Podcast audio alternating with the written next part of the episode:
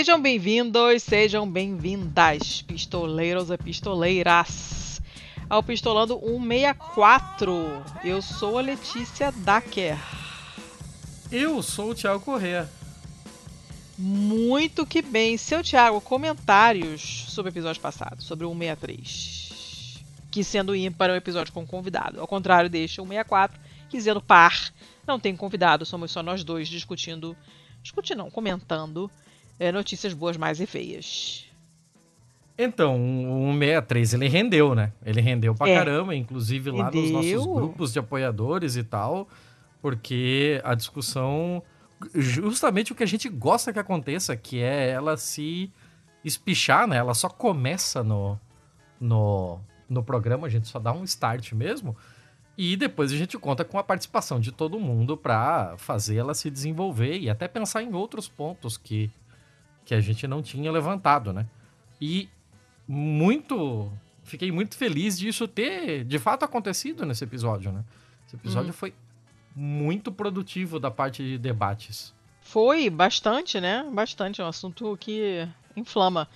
E, e bem, bem bacana, assim. O, o, o, Jefferson é muito gente boa e fala muito bem, então acabou sendo ah. bem bacana por hum, mérito Facilita dele. Facilita altos pra gente, né?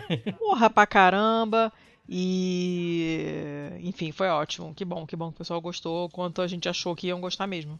Foi legal, sempre bom quando é a repercussão é igual ou maior ao que a gente estava esperando, né? Assim, em termos de positividade. Bem, fiquei feliz Sim, também. Sim, senhora. Sim, senhora. Deixa eu te dar uma informação, Letícia. Diga, senhora. Uh, os cadáveres serão sempre fotografados na posição em que forem encontrados bem como, na medida do possível, todas as lesões externas e vestígios deixados no local do crime. Esse é o artigo 164 do CPP. Meu Deus do céu. Do Código de Processo Penal. De onde que você tirou isso, Thiago? Sério? Eu não sei. Caraca, que tradição horrorosa. tá que pariu. Eu prefiro a do Pokémon. Qual é o Pokémon Mil 64? Vezes. Deixa eu ver aqui. 164. É... Noctowl. Ah, é aquela coruja escrota, ah, não serve pra nada. É, a coruja noturna lá, né? Não, a coruja chata pra caramba, não faz nada a coruja. Mas eu tenho ela shine, então tá beleza. Escuta, vamos começar? O que que é ela shine? Como assim? É um marronzinho diferente. Ridículo, nem parece que é shine, é daqueles que a gente fica frustrada. É. Entendeu? Entendeu? É, você se entregou pro NFT, né? um monte de, de, de, desenho parecidinho que muda um pouquinho e, ah, meu Deus. É, eu, eu, tenho só porque, só porque é Shine. é, só isso. Ok. Bom, vamos, vamos começar então, seu Thiago?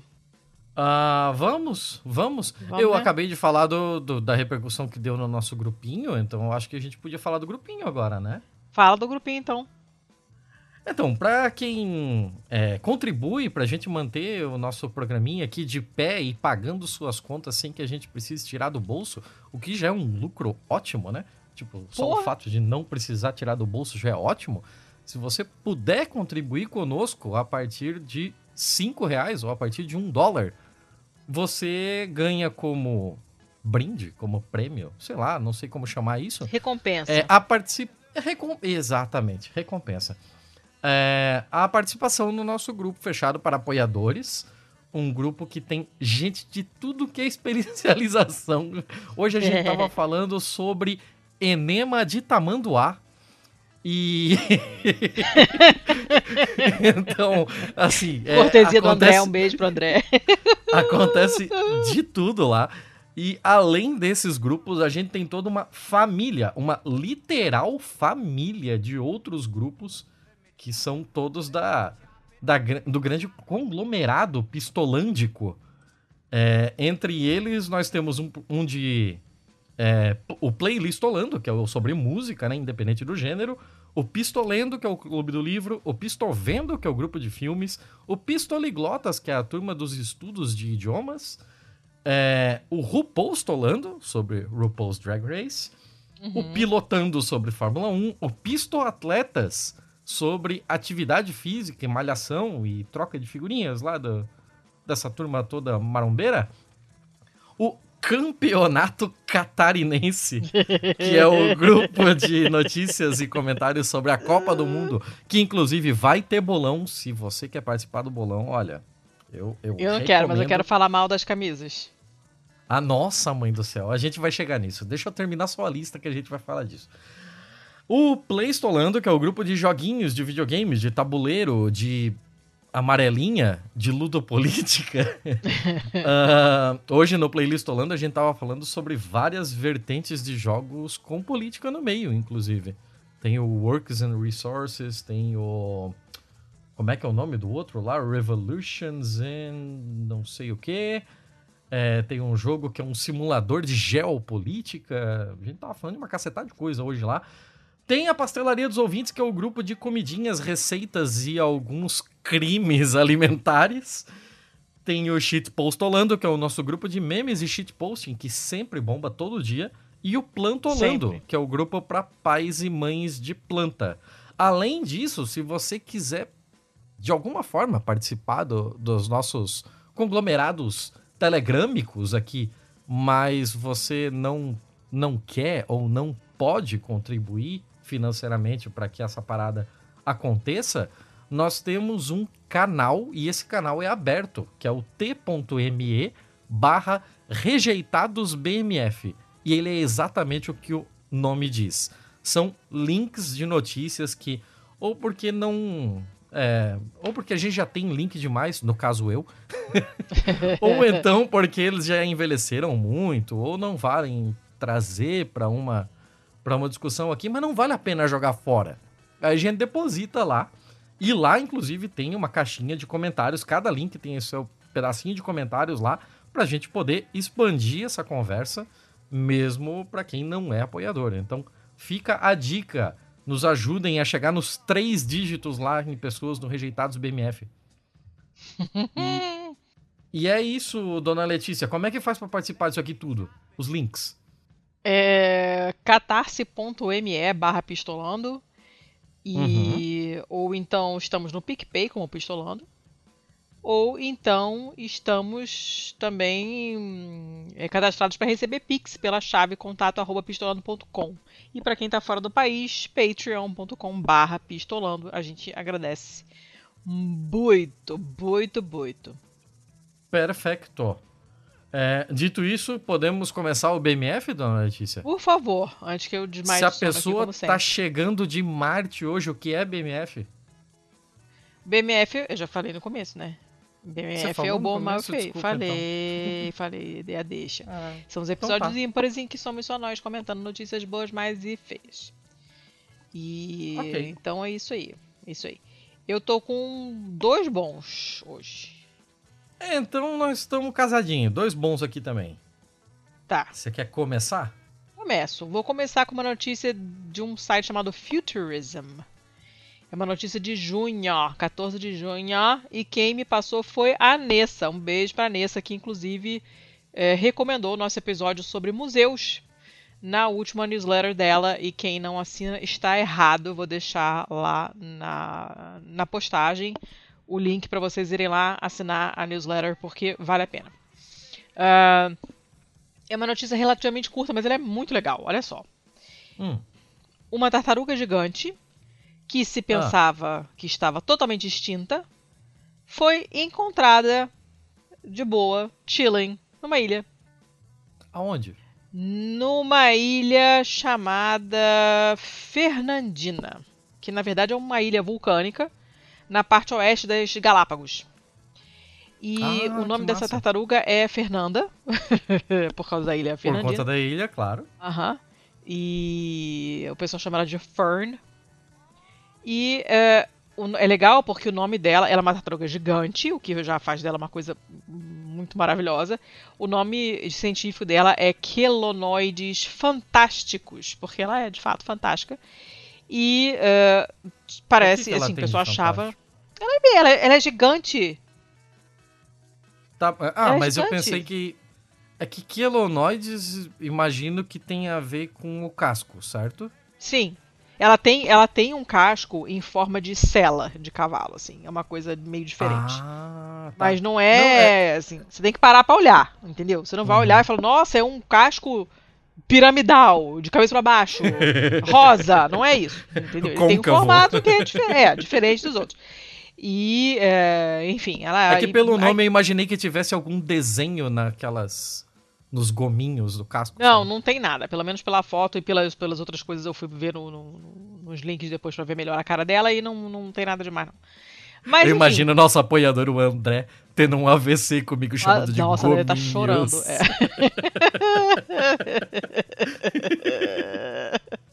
tá. Ó, é, achava-se, né, que essa espécie estava extinta assim há mais de um século. Hum, E os cientistas achavam que, essa, que esse desaparecimento, essa extinção da espécie, fosse por causa de séculos e mais séculos de erupções vulcânicas, porque essa é uma ilhota que só tem aquele vulcão ali, tá? uhum. Só que aí, em 2017, uns rangers lá, o pessoal do, do Parque Nacional das Ilhas Galápagos, encontrou um sinal de esperança para essa espécie e acharam traços, restos do cocô dessa tartaruga. Hum. Aí falaram que porra é essa e tal. Só dois anos depois é que foram achar a Fernanda. Eu, eu- eu sei que não tem nada a ver com o que você tá falando agora, mas eu preciso tirar isso do meu peito. Ah. As Ilhas Tartaruga Galápagos... faz cocô? É. Não, as Ilhas Galápagos, elas fazem parte do território do Equador. Elas Hum. são ilhas equatorianas. Sim. O fato dela se chamar Fernanda e as pessoas chamarem ela de Fern ao invés de Hum. Nanda tá me incomodando muito. Assim. Foram, foi, foi gringo que achou essa porra? Não. Não, Ah, porra, por que então chamar de Fern? não, não sei, não sei, não sei, não sei. Aff. O, o- eles, tem uma iniciativa chamada Giant Tortoise Restoration Initiative, que é um essa é uma iniciativa ali para justamente tomar conta das tartarugas gigantes, né, ali nas Galápagos. Eu não sei quem administra esse negócio, mas assim, não sei, não sei quem foi. Só só falou que foram esses rangers que acharam os traços do cocô e que depois uma equipe de pesquisadores desse dessa iniciativa descobriu a tartaruga. Eu não sei o nome da pessoa que descobriu. Então tá, eu pensei que tivesse aí alguma Sim. coisa sobre a universidade, alguma coisa assim. Não, não tem. E e aí, só que o negócio foi o seguinte, como eles ficaram muito intrigados com essa descoberta, né? Falaram, gente, como assim? Né? A gente achou que não tinha tartaruga nenhuma aqui há mais de um século, e agora achamos um cocô e depois do cocô veio a tartaruga. Só que aí falaram, cara, mas assim, a última tartaruga gigante fernandina, né, a última tartaruga dessa, dessa espécie conhecida, que era um macho, só um macho, tinha sido tirado da ilha em 1906. E a Fernanda é bem menor do que esse espécime macho de 1906. E também não tinha, a Fernanda não tem essa cela com esse formato esquisito. Eles falaram, Hum. porra, será que é a mesma espécie mesmo? Estamos ficando maluco? Para poder autenticar geneticamente o bicho, né, tiveram que é, colher sangue e, e, e comparar com um pedaço de osso desse macho, né, que não, coitado, nunca deram nem nome para ele. E aí mandaram para a Universidade de Princeton Uhum. e aí os cientistas fizeram a- a o sequenciamento genético, compararam, publicaram, inclusive depois saiu um artigo num, numa- num journal lá e tal, e viram que de fato é a, a Fernanda é uma Fernandina Giant Tortoise. Ela é mesmo da mesma raça, da mesma espécie, uma raça, idiota, da mesma espécie que o tal macho sem nome lá de 1906, né? E Uhum. eh, ao mesmo tempo em que eles conseguiram mostrar, através desse sequenciamento genético, mostrar a conexão entre a Fernanda e o Fernando, digamos assim, que é o macho de 1906, também Uhum. conseguiram comprovar que essa é uma espécie diferente de outras duas outras espécies de tartaruga gigante que existem nas outras il- ilhas. Né? Hum. E, e ficaram muito surpresos, porque quando eles, quando eles viram, gente, realmente é uma Fernandina. Que todo mundo achou que estava extinta, o pessoal ficou super contente, né? E agora estão começando a, a- a ter esperança de que haja outros exemplares na ilha, né? Porque você tem uma, E ela pode ser que tenha e- outros. tem alguma estimativa da idade dela? Tem, ela tem provavelmente uns 50 anos. Provavelmente Hum. vai viver até 200, né? Ui. Se forem fazer a conta em anos humanos, a Fernanda deve ter uns, deve estar nos 20 aninhos, cheia de amor para dar.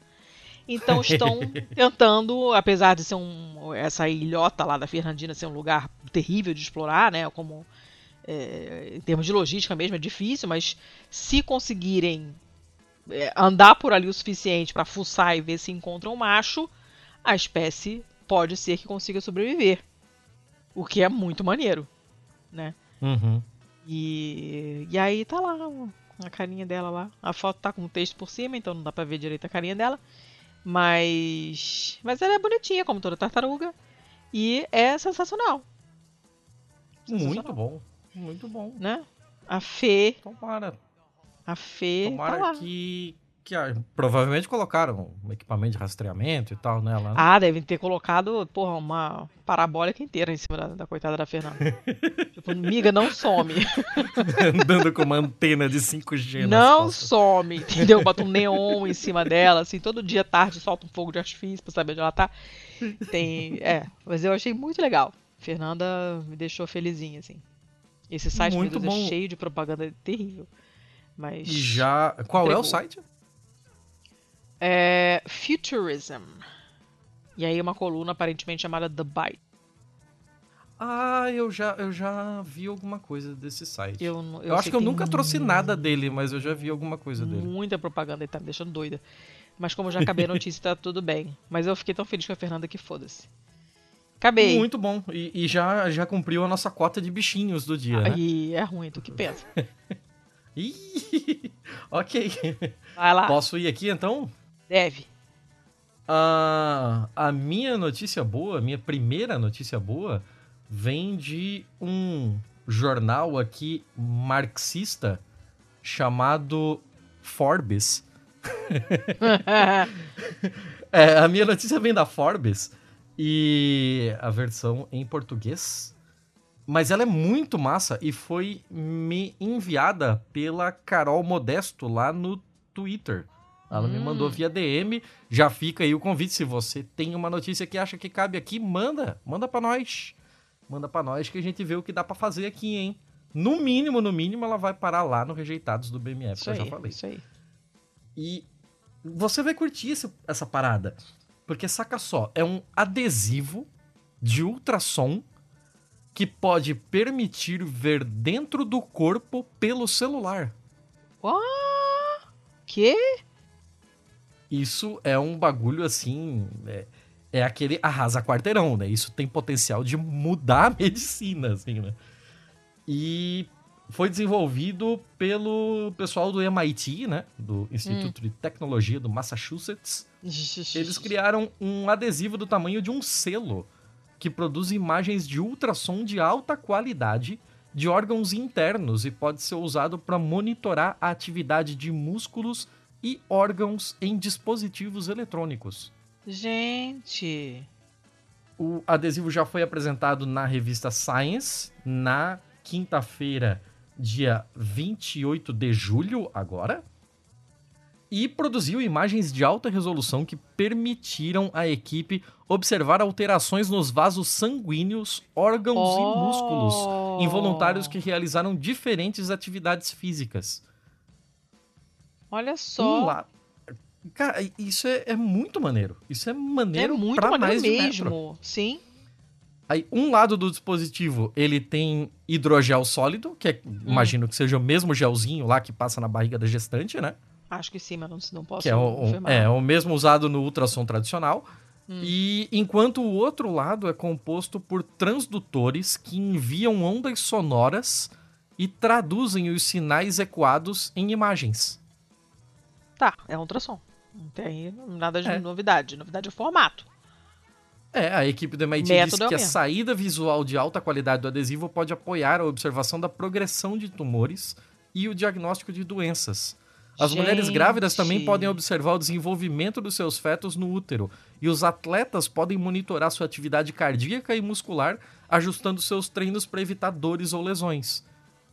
Embora os adesivos dejam- devam ser conectados a uns transdutores, é, o dispositivo que pode converter as ondas sonoras em imagens, né, que é o tal transdutor, embora os adesivos devam ser conectados a transdutores, é um grande progresso de ultrassons, ultrassons, não, ultrassons portáteis ou máquinas enormes é, tradicionalmente usadas em hospitais. Os engenheiros do MIT estão trabalhando em uma versão sem fio do adesivo que se comunicaria com telefones celulares por meio de algoritmos de inteligência artificial que analisariam as imagens e tornariam o processo tão vestível e acessível quanto comprar band-aid na farmácia. Gente, que coisa sensacional. Imagina você poder ir na farmácia, comprar um adesivo, bota na barriga, aplicativo e o ultrassom tá feito. Sensacional. É, isso é muito foda. Isso é muito foda. É, a quantidade de horas de imagens contínuas que esse adesivo pode produzir pode chegar a 48 horas. Gente! Então você consegue ter um, um, uma observação de longa duração, né? De Muito realmente bom. observar a progressão de alguma coisa. É, o que ainda não se sabe é quando a versão do, do adesivo será lançada e o custo disso, né? Para poder disponibilizar para consumidores. Mas só o fato de existir, assim, né? Agora é uma questão de miniaturizar, de desenvolver a técnica e baratear os custos, mas é Pior já muito, foi. muito foda. Pior Muito já foi foda, feito. Claro, claro. Pô, bom demais, cara. Que maneiro. Amei, amei, amei. Muito foda. Ma- Muito imagina, você sabe o que vai acontecer, né? Você sabe que as pessoas vão comprar esse daqui e levar o adesivinho com o aplicativo instaladinho e tal pra chá de revelação, né? Tipo, eles vão É, fazer a revelação Sim, né? na hora. Tem que acabar o chá de revelação. E eu não vou dizer que tem que acabar a pessoa que inventou o chá de revelação, porque essa pessoa já pediu desculpas e já pediu para as pessoas pararem de fazer essa merda. Entendeu? Mas, enfim. É, olha, muito, muito excelente, como diria a Peppa Pig, tá? De parabéns. Tá? Muito bom, de muito bom. parabéns. Eu. Notícia fresquinha, tem uma semana isso. Ó. Essa é muito boa. É, eu vou com uma bem legal também, viu? Essa minha Opa. segunda aqui. É uma da FAPESP, apesar dela ser do ano passado, de outubro de 2021, ela ainda é muito legal. Ela fala Hum. de uma. Tudo bem, que tem, ah, tem várias coisas nela que me irritaram, tá? Mas enfim. Começa pela primeira palavra, que é startup. Do interior paulista. conecta produtores rurais e apicultores com o objetivo de aumentar a produtividade no campo de forma sustentável. E aí, sustentável também me irrita porque é uma palavra que é usada com a bunda, né? Mas enfim, a, a ideia é bacana. Vem, vem, vem aqui prestar atenção. É, é uma startup brasileira chamada Agrobi que se inspirou na dinâmica da vida urbana para movimentar o setor agrícola nacional. Tá aí tudo pé, tudo pé, péssimo, né? Apelidada de Não, Uber esse das abelhas, continua Esse péssimo. textinho aí é, é bem coisa de é, startup que tem mais marketing do que desenvolvimento. Aham, aham. Apelidada de Uber das abelhas, continua péssimo. A Agritech, continua péssimo. De Ribeirão Preto, no interior do Paulista, continua péssimo. É, oferece um serviço parecido ao do aplicativo de mobilidade, só que, em vez de conectar motoristas e passageiros, ele faz a ponte entre agricultores e criadores de abelhas. Hum. Aí, aí você fica, pô, que merda, né? Porque fica explorando a galera e tal, não sei o quê. Só que, não, calma, tá? Porque ele, o já, aplicativo já tô não. imaginando pra onde isso vai, mas vamos O aplicativo não é só colocar em contato os agricultores e os criadores de abelha, né? O, Ah. que- o objetivo do, do aplicativo, na verdade, é po- possibilizar. Possibi que? Misturei os dois. Possibilitar. É porque é, é possibilitar e popularizar. Aí eu fiz a- o, o mix. Ah, possibilitar e popularizar a polinização assistida, que é simplesmente você introduzir no ambiente agentes polinizadores, que nesse caso são as abelhas, né? Lembrando que não são as únicas Uhum. coisas que polinizam, mas a abelha talvez seja um pouco mais fácil de administrar porque rola uma certa experiência, né? Para elevar a produtividade das lavouras. E aí é um programa da FAPESP, um programa chamado Pesquisa Inovativa em Pequenas Empresas. Então essa base de clientes é formada por mais de 200 agricultores de nove estados diferentes, por 60 mil colmeias de apicultores e meliponicultores, que são aqueles criadores daquelas abelhas sem ferrão, né? E, através desse aplicativo, os produtores rurais solicitam o serviço de polinização e têm acesso, assim, então, aos fornecedores de colmeias. É um aluguel de colmeias mesmo, né? Como já acontece, Uhum. acontece em vários lugares do mundo, não é novidade. Aí a Agrobi faz essa intermediação, fica com o equivalente a 30% do valor pago pelo agricu- agricultor ao apicultor. Aí você fica hum, explorando aí a galera, mas não. É. Não, porque quando o agricultor solicita o serviço, a Agrobi manda uma equipe para fazer uma avaliação da lavoura. As, as pessoas vão lá na lavoura para estabelecer qual a espécie de abelha mais indicada para aquela lavoura, qual a quantidade, em que pontos da plantação as colmeias têm que ser instaladas, esse tipo de coisa Tem toda. isso, é? Tem. Tem isso? É, tipo, é, espécie de abelha pra determinada. Tem, porque tem umas que são mais especializadas nisso ou naquilo, ou tem mais afinidade por essa ou por aquela planta, né? É, tem, sei lá, o corpo pega mais o pólen daquela que não daquela outra, ou sei lá, mas devem ter um milhão de variáveis nisso aí. E eles sabem desse negócio, então eles fazem todo um plano, né? Aí identificam os criadores das abelhas mais próximos da propriedade para garantir uma logística melhor. Por quê? Quanto mais perto é, quanto mais próximo for o, o apicultor da, da lavoura, né, menos estresse de deslocamento tem para as abelhas, tem Uhum. menor custo, obviamente, por causa do deslocamento, e também menos Sim. impacto ambiental, né, porque deslocamento curto acaba gerando menos emissão de carbono. O que é bacana. Então isso aí já desfez toda a irritação que, que teve no, no começo, já, eu já achei legal. Uhum. Aí então ele começa, o artigo continua explicando a relação entre as culturas agrícolas e, ah, e a polinização por animais, né? E aí um estudo feito em 2015 por pesquisadores da USP e da Federal do Ceará concluiu que das 141 principais culturas agrícolas brasileiras, 85, ou seja, 60% dependem de polinização animal. E isso porque algumas plantas que são cultivadas são muito dependentes de polinização cruzada, quer dizer, de troca de pólen entre plantas que são geneticamente diferentes, né? E quem Uhum. faz isso são as abelhas. E aí o artigo dá como exemplo maracujá, melão, maçã. Sim, sim. E nessas culturas não há produção sem a ação de abelhas ou de outros insetos polinizadores. E é basicamente simplesmente toda não a tem. cultura de, de agricultura familiar, né? Tipo, o pau no cu da soja e do milho não, não vai usar um serviço desse tipo, né? É. Ele menciona alguma coisa desse tipo lá na frente, mas sem dar mais detalhes. Mas vamos, vamos, vamos lá. né? Outras Hum. espécies de planta conseguem produzir os frutos com autopolinização, ou seja, com pólen delas mesmas. Né? E um exemplo é o café. A soja também, o tomate também, o morango também. E assim, nesses casos, o produtor consegue produzir sem abelha, só que a polinização cruzada ela aumenta não só a quantidade de frutos e sementes, mas é, também a qualidade. Porque quando você tem biodiversidade, quando você tem maior variabilidade genética, você normalmente tem uma melhora na, na produção. Né? E aí essa pesquisa da USP e da Federal do Ceará estimou que a contribuição econômica dos polinizadores para a agricultura nacional esteja na casa de 12 bi, bi, bilhões por ano Nossa. equivalente a 30% do valor da produção anual das culturas que dependem de polinização. É coisa pra caceta, Pra caralho. Pra não caralho. é? É. Aí tem toda uma, uma chatice aqui falando da Agroven, um clube de investimentos para inovação no campo, não sei o quê, né? Foda-se, né? Mas, é, basicamente, o que acontece é que os apicultores e os meliponicultores vendem a produção em uma determinada época do ano. E no resto do ano ficam só arcando com os custos para manter as colmeias. A ideia do aplicativo é que ele consiga preencher esse calendário alugando os enxames no resto do ano enquanto não está produzindo. né? E, e também tem o caso, por exemplo, das abelhas sem ferrão que produzem pouco mel, mas que são excelentes polinizadoras para algumas coisas.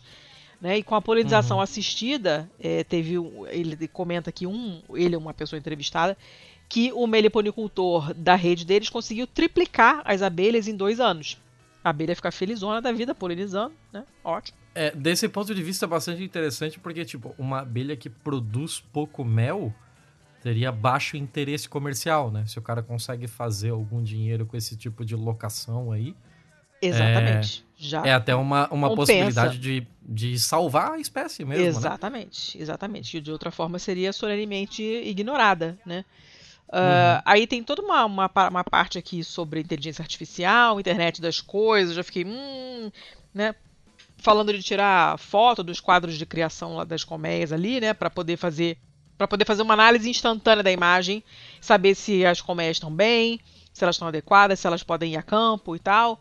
E aí começa já um deep learning, não sei o que, ninini, mimimi, já ah, comecei a ficar meio... Né? É, é, é.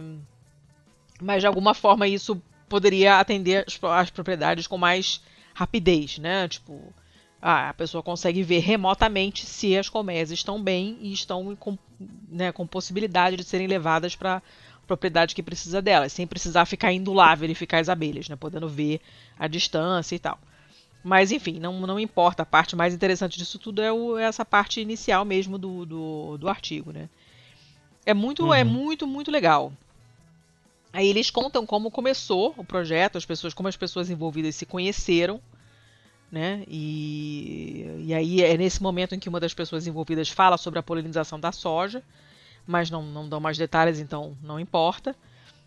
Mas é, é muito legal porque é, você, obviamente, quando você usa uma coisa desse tipo, quando você melhora a produtividade usando um meio sustentável, você precisa de menos agrotóxicos, né? Você usa menos defensivos porque a tua, a tua lavoura é melhor, uhum. né? E é, além disso, você tem aquilo que já, já mencionei de você fortalecer a biodiversidade, porque você leva pólen de uma flor para outra e Portanto, você aumenta os cruzamentos e aumenta a biodiversidade, que é uma coisa legal, né? E aí tem um pesquisador da Embrapa que é, é, entrevistado que ele fala também que plantas que são bem polinizadas são estimuladas a produzir mais hormônios, hormônio natural da planta mesmo. E isso resulta em frutos melhores. Então ele falou que, por exemplo, no caso do morango, é, a produtividade não é aumentada. Você não tem mais quantidade de morangos sendo produzidos, mas os morangos hum. são maiores, são mais bem formados, são mais doces, tem a parte externa mais resistente, portanto duram mais na prateleira. E isso também se aplica para o tomate e para outros cultivos. Então acaba sendo bom em de, simplesmente todos os pontos de vista. Todos. Ah, Aí ele assim, também fala do eu, café. Eu, se, ah. se o morango fica maior, eu consideraria isso ganho de produtividade, ainda mais ainda que ele não produzisse mais frutos, mas seus frutos são maiores. É, sim, mas a quantidade a quantidade de morango não aumenta, né? Normalmente aqueles morangos muito grandes, quando você compra aquela caixa com aqueles morangos gigantes, quase sempre não tem gosto de merda nenhuma. Os mais docinhos Sim. são os menores, são os mais concentrados, né? E nesse caso não. Eles além de serem maiores, eles são mais bem formados, são mais doces também e são mais resistentes. Que morango é uma, é uma lavoura complicada de, de você transportar, né? Uhum, e sim. o tomate também, vale também para o tomate, isso tudo que ele falou.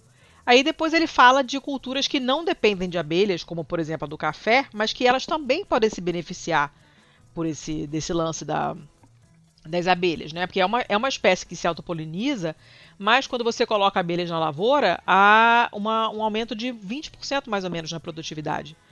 E, além disso, isso que eu achei bem legal, os grãos que são polinizados pelas abelhas é, acabam resultando numa, numa bebida, num café, de qualidade bem superior.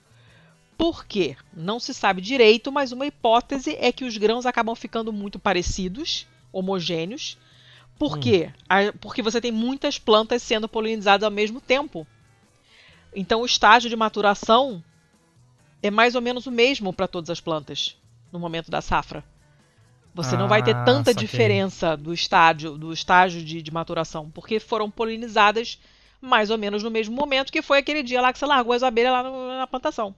Uhum. Não então, vai ter um grão tem... assim um pouco mais verdinho que acaba sendo torrado Exato, junto, você né? tem, vai ter os. Exatamente, você vai ter é, uma quantidade de grãos mais homogênea, né? Vai ser, vão ser mais parecidos. Então, na hora de, de, de fazer a torrefação, ela vai ter mais ou menos o mesmo efeito sobre todos os grãos o que torna a bebida final melhor. Isso eu achei sensacional. não, jamais, jamais concluiria uma coisa dessas na vida, ever. E achei muito maneiro. Então, apesar de todo esse blá blá blá de startup, eu achei que tinha muita coisa interessante nessa, nessa matéria para trazer, então valia a pena. Uhum. E mesmo sabendo que tem agrotech e essas palhaçadas todas no meio. Achei muito legal e, pô, salve as abelhinhas, as abelhinhas são legais, vamos tomar conta das abelhinhas. Né? E é isso aí. Ah, maneiro, maneiro isso aí. Maneiro, né? Hum, bem bacana. Da hora, da hora. Hum. Ah, minha vez? Vai, vai você.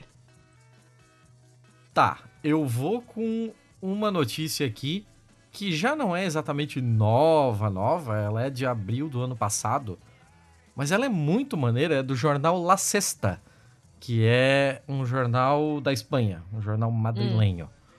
Hum. E um cara aqui, que é o Manu, ele tem uma ele tem uma vovó e a Hum. vovó dele é, não tem não tem é, afinidade com a tecnologia e tal, né?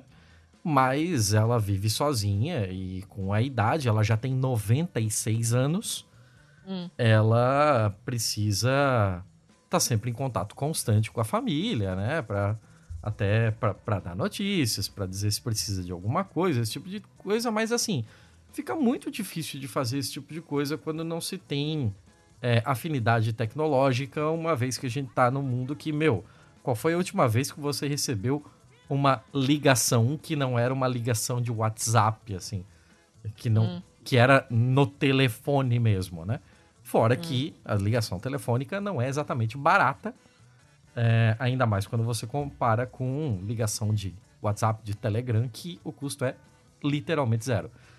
Então, um cara aqui fez uma parada muito maneira para que a vovó dele pudesse usar o Telegram. Ah, olha só. E ele criou uma caixinha chamada Yayagram. Yaya, que é Ah, vovó, Deus, né? É vovó. Uhum. E, e a caixinha é. Ele, ele usou um Arduino. Um Arduino não. O. Caralho, cadê? o- eu- cadê o nome do outro bagulho aqui? Esqueci. Eu tive um professor Raspberry- italiano chamado o Arduino, tu acredita? Tá falando sério? Seríssimo. Chato pra caceta. Ah, se bem que o Arduino. Se eu não me engano, o Arduino tem esse nome por causa do desenvolvedor, não é? Eu não tenho a menor ideia, eu só sei que ele era muito É. chato. Eu, eu acho que sim, eu não, não tenho essa certeza agora. Eu sei que saiu uma versão brasileira, né? O Arduino ele é um, um hardware livre, né? Então você Uhum. pode meio que copiar ele é, livremente e fazer as suas melhorias, as suas alterações para ficar é, melhor para o seu uso, né? E aí tinha um Arduino brasileiro que é, eles sempre tentam manter o hino do final, né? Para dar essa, essa verossimilhança com o original. O brasileiro se chamava Severino. Que é muito bom, é um nome muito bom. Ah, mas voltando aqui pra, pra, pra nossa vovozinha de 96 anos. Ela não conseguia manejar um, um smartphone e tal, mas ela precisava fazer essa comunicação com os seus netinhos. Então o que, que o cara fez? O cara pegou uma, uma caixinha, que parece aquelas caixas de charuto, de madeira, sabe? E ele Sim. montou dentro dessa caixa todo um hardware que conversa com a API do Telegram, que é aberta. Então, ele fez todo um, um dispositivo analógico que se comunica com o Telegram, e aí, via Telegram, ela consegue falar com os seus sete netinhos. Ah, gente, Então, que fofucho. eu- Eu vou te passar aqui a imagem do negócio, porque você vai achar muito maneiro. Ele tem um cabo, que daí ele tem um, um, um ponto principal, e depois uma fileirinha com sete outros pontos, né? Que é como se fosse aquelas telefonistas de antigamente ali, conectando a linha. Sim, sim. E cada um desses outros pontos é um dos netinhos. então Gente, ela que coisa conecta com o do netinho. E depois ela tem um botão vermelho, que é tipo aqueles botões de fliperama mesmo. Sim. A partir do momento que ela muito bom. a partir do momento que ela aperta o botão de fliperama, o microfone é ativado, aí ela pode falar o que ela quiser. Quando ela soltar o botão, a gravação é encerrada e enviada pro netinho que tá conectado. Que legal. E assim ela consegue se comunicar por voz via Telegram, mesmo sem utilizar um smartphone. Além disso, ainda tem uma impressorinha, tipo as impressoras de, de recibo de cartão de crédito, sabe? Sim. Aham. E se alguém mandar para ela uma, uma resposta em texto, claro, porque o, o dispositivo não tem alto-falantes. Então as pessoas não respondem por voz. Ela manda por Ah, voz, porque é mais entendi. fácil do que ficar digitando, né? Sim, sim. É, tem toda essa questão de usabilidade, de, pô, pra ela não é tão fácil digitar, ela levaria muito tempo. Então ela manda tudo por voz. Quando as pessoas precisam responder, elas respondem por texto. E essa impressorazinha emite o bilhete, dizendo Ai, qual foi o netinho que coisa mandou fofa. e escrita a mensagem. É muito, muito legal. O nosso amigão aqui, o Manu, ele disponibilizou na, num fio do Twitter toda a todo o funcionamento desse dispositivo e inclusive ele disponibilizou todo o blueprint se você quiser fazer um desse. É todo um hardware aberto que se você Que conhece alguém que tem ou dificuldade tecnológica ou alguma limitação de usabilidade por conta de, sei lá, alguma deficiência, qualquer coisa do tipo, né? Que não poderia utilizar para que ela não fique incomunicável, para que ela possa interagir com todo mundo via Telegram. O, o dispositivo que o cara inventou aqui é completamente aberto e é muito, muito, muito legal. É daquelas notícias que dá quentinho, assim, ó. É só um cara com É algum conhecimento de legal. programação e eletrônica que resolveu fazer um negócio para sua vovó. Muito bacana. é ótimo. Muito legal. Fantástico, adorei. Ah, que fofinho. Essa é fofinha. Sim, é Ah. bem legal. É, inclusive, olha, esse, essa caixinha aí poderia. É uma sugestão de capa. Podia rolar a capinha aí, hein? Vamos ver, eu já separei a foto aqui porque eu gostei dela, mas entre tecnologia e bichinho, normalmente eu fico com bichinho. Vamos ver se aparece mais alguma coisa interessante aí pra gente eh, usar como capa. É... Bom, vamos pro mal então, já que estamos muito felizes, alegres, contentes, pimpães, vamos fazer um. É, tudo Vamos que tinha de quentinho no pro mal? coração já foi, né? Então foi. agora tá, tá na hora de dar uma. de dar uma bad. É. Eu não separei ainda os meus maus. Hum. Então fica à vontade pra começar. Aliás, quantos você tem? Dois. Um curto e um menos curto. Uh, então eu vou ter no máximo dois. Enquanto você fala o seu primeiro, eu vou Obrigada. aqui. Tá, então, o meu primeiro, na verdade, era uma atualização de uma coisa que a gente que eu comentei, uma notícia que eu trouxe recentemente sobre aquele lago Mead. Lembra? Do lago que Não tá. O lago lá da Hoover Dam. Ah, tá. o lago que tá. nem eu nem você conhecíamos. É. Uhum. E a gente falou, a gente comentou que o nível dele tá baixando assustadoramente, né? Uhum. E, e agora, conforme a água vai baixando, vão aparecendo coisas que estavam jogadas lá no fundo e ninguém sabia. Tipo, restos humanos. Eita porra. É. Aí, assim, desde maio, é, já houve quatro descobertas de restos humanos, possivelmente com décadas de idade. Né? No dia Uhum. 1 de maio, foram encontrados restos humanos em um barril. E a pessoa tinha morrido provavelmente de um tiro na cabeça. Provavelmente morreu, a julgar pelas roupas que estava usando, é, nos anos 70, no máximo no começo dos anos 80. Depois, no dia 7 de maio, foram encontrados mais restos em outro barril. No dia 25 de julho, eh, foram encontrados restos numa praia. Hum, E no dia, de- Todo- no dia 6 de julho. todos fala. do mesmo corpo? Não. Ah, tá. E no dia 6 de julho, né, perto de uma de, de uma- de umas ilhas ali, né, que tem ali na- no, no lago e tal, é, encontraram o corpo de uma mulher que tinha desaparecido no dia 30 de junho, depois que ela caiu de um jet ski. A mulher caiu de jet ski e sumiu, não encontraram o corpo dela. Não sei se foi arrastada para perto dessas ilhas e tal. Ela infelizmente morreu e encontraram o o corpo dela, enfim, o que sobrou do corpo dela, né? Porque na água a, a é muito, muito rápida. E enfim, né? E aí eles falaram, olha, esses, é, esses essas quatro descobertas, né, são são provavelmente mesmo resultado da, da, do, do, fato da água estar descendo, né? Então acabam aparecendo as coisas que estavam lá no, no meio e tal, né?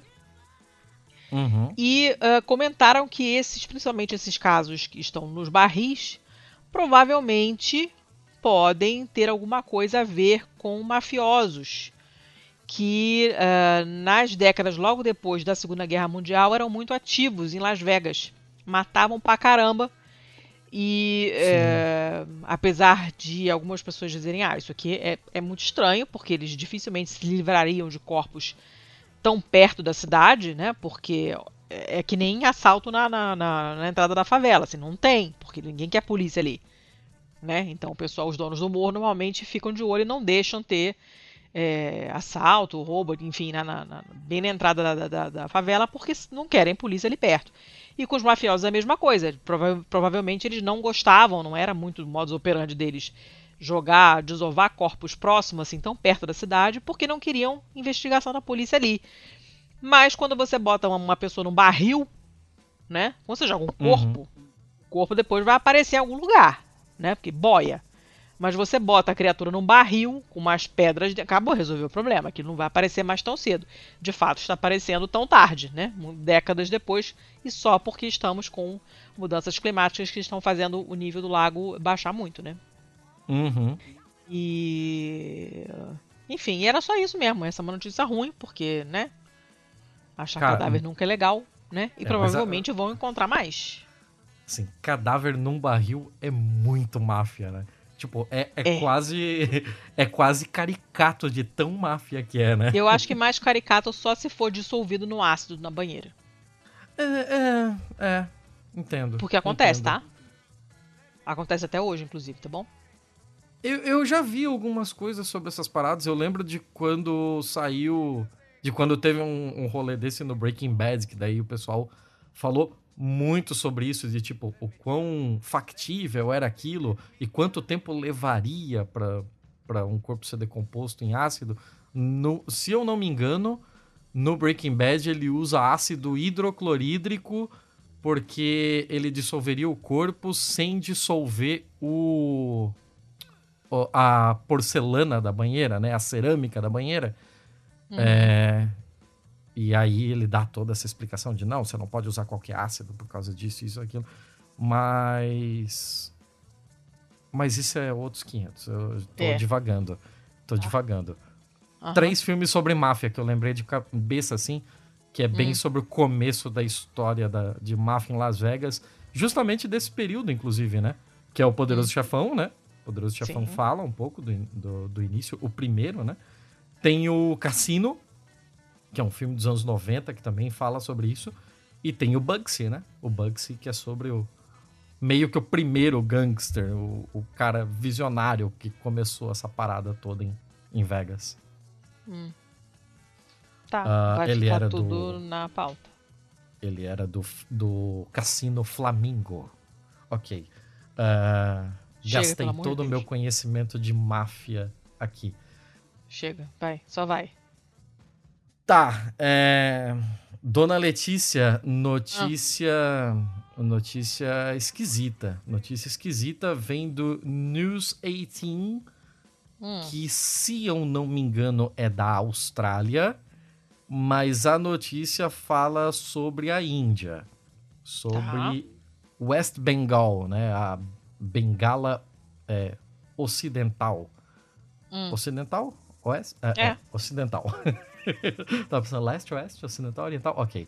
É, saca que, que coisa maluca e esquisita e triste, tudo meio que ao mesmo tempo, porque é o mal, né?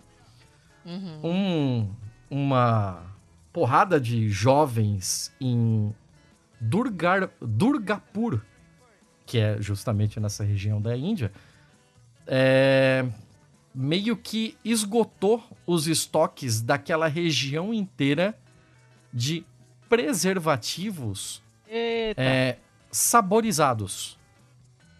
Hum, tá. em várias partes de, Durga, de Durgapur, é, essa ocorrência levantou questões de gente, por que isso e por que de uma hora para outra, o que está acontecendo? Uh, um, por pura curiosidade, um dos lojistas ali da região acabou perguntando para um jovem, né, que, que era cliente regular da loja: vem cá, não querendo ser indiscreto, mas por que você compra tantos e com tanta frequência dessa camisinha saborizada? E assim, não dá para acreditar na resposta dele, né? Aí uh, o que o cara falou é que eles estavam comprando essas camisinhas para se chapar. É, o pessoal tá boladíssimo porque aparentemente esse daí é um, um, uma nova dependência. Tem aqui o Diman Mandal, que trabalha no Hospital Divisional de Durgapur, que respondeu sobre esse novo vício, esse fascínio incomum e disse: os preservativos contêm compostos aromáticos e eles se decompõem para formar álcool e é altamente viciante. Esse é composto é aromático também é encontrado na cola de dendritos. Muitas pessoas usam dendritos para vício. É, que dendritos? Tão... Do que, que você está falando?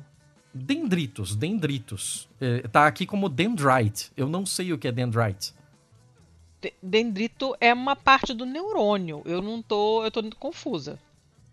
Tá como dendrite, eu não sei. Eu não sei. essa é a hora que você pesquisa por aí e me ajuda. Enquanto isso, eu vou terminar a notícia. É, o professor de química de Durgapur, que é o Nuru Hakri, disse que a imersão a longo prazo de preservativos em água quente causa intoxicação devido à quebra de grandes moléculas orgânicas em compostos alcoólicos. Gente. Os lojistas de uma loja médica de, Dorga, de Durgapur, de Dorgapur, é, é, disseram aqui que anteriormente 3 a 4 pacotes de preservativos eram vendidos na loja por dia. E agora é, pacotes inteiros, fardos, estão desaparecendo da loja. Em meados do século XXI, apenas por causa do vício, as empresas de pasta de dente e de cola de sapato na Nigéria tiveram um aumento seis vezes maior. Assim, é, isso, duplicaram o seu aumento, né? Então, tipo, é, dá para ver que esse é um padrão que se repete em outros lugares, né? E começa, obviamente, a preocupar, porque ninguém sabe é, como isso responde a, lo a, longo prazo, né? É, em um incidente não relacionado, é, tem um vídeo de uma mulher esfregando pimenta em pó nos olhos do seu filho adolescente por puni-lo pelo vício. Caralho! Então, assim, é, é um bagulho que tá saindo de controle. É, é uma parada que começa como um alerta de saúde e de repente vira de saúde pública e de repente vira social, né? A gente que não loucura, sabe gente. em que aonde isso vai parar. Isso é uma loucura do caralho. Você achou aí o que é o tal do dendrito? Achei, achei aqui na Wikipédia, tem um verbete. É, em metalurgia, é claro, quando você faz a busca no Google, a primeira coisa que ele dá é de fato o neurônio. Né? Uhum. O, mas ele fala que tem o verbete que em metalurgia é uma característica é, tipicamente em forma de árvore, né? Esse dendro é, é árvore mesmo, em hum. grego, se não me engano, de cristais que crescem conforme o metal é, derretido se solidifica. Enfim, é uma coisa, a explicação é meio complicada, mas o resultado final é esse crescimento em ramos, né? O crescimento vai se ramificando, dando esse aspecto de árvores. Entendeu? Olha, aprendi uma coisa nova que eu jamais usarei, mas eu achei legal. As imagens são lindíssimas. Então, é, é um bagulho maluquíssimo, assim, né? Eu, eu não sei, eu, não lembro se eu trouxe pra cá ou se a gente só comentou no, no grupo dos apoiadores mas esses tempos atrás eu trouxe também de um lugar, se eu não me engano, no Congo, em que as pessoas estavam se chapando, cozinhando fraldas. Por causa dos, dos compostos químicos que tinham naquelas mantas absorventes das fraldas. É, é uma coisa de maluco, assim. É. Puta que pariu. É preocupantíssimo. Preocupantíssimo. É. Eu hoje revi aquele documentário da HBO, O Crime do Século, sobre a crise dos opioides nos Estados Unidos. Então, tô bem no clima pra ouvir sobre isso. Felizona, assim. Legal. Ah, que ótimo. Que ótimo. É, um puta documentário, por sinal, tá? Pra quem quer passar raiva, olha, maravilha. É... Posso ir pro meu segundo mal, então? Fica à vontade. O meu segundo mal é, bom, o assunto do momento, né? Que é o fato de que estamos todos fodidos e vamos todos morrer. Em breve. Fodidos, torrados.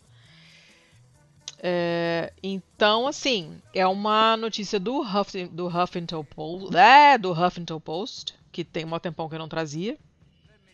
E é de hoje. Hum. E basicamente fala como as mudanças climáticas estão supercharging, potenciando horrores a maioria das doenças infecciosas. Eu falei o quê? Potenciando? Isso. E tô, tô bem ruim. tô falando, tô ficando cada dia mais burra, gente. Desculpa, eu te, cor... eu te cortei e eu não ouvi o que que tá potencializando. As mudanças climáticas estão potencializando a maioria das, das doenças infecciosas, segundo um estudo recente. Ah, ok. Ok. Isso, isso conversa, inclusive, com o nosso, nosso episódio da Covid e o agro, né? É, pois é. É nessa mesma lógica, não? Uh, não, não. Olha só, é o seguinte: hum. esse, esse artigo né, encontrou que 58% das doenças infecciosas que foram estudadas, nesse caso, né, foram pioradas de alguma forma por uh, fatores relacionados a mudanças climáticas. Então, mais da metade de todas as doenças humanas, todas as doenças infecciosas humanas já é, relatadas na história humana, doença de Lyme, doença do, do oeste do Nilo, hantavírus, uhum. É, tifo, é, HIV, influenza, né? foram Chagas.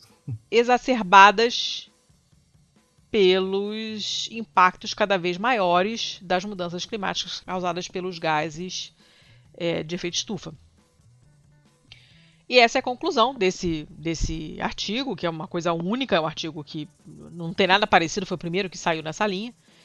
Esse artigo deu uma escaneada lá em mais de 70 mil estudos científicos para entender como é, os riscos climáticos impactaram 375 doenças patogênicas, ou seja, causadas por outras coisas, né, doenças infecciosas, não hipertensão, né, uhum. uma doença infecciosa conhecidas, né, e que, que, que se sabe que tem impacto sobre os seres humanos.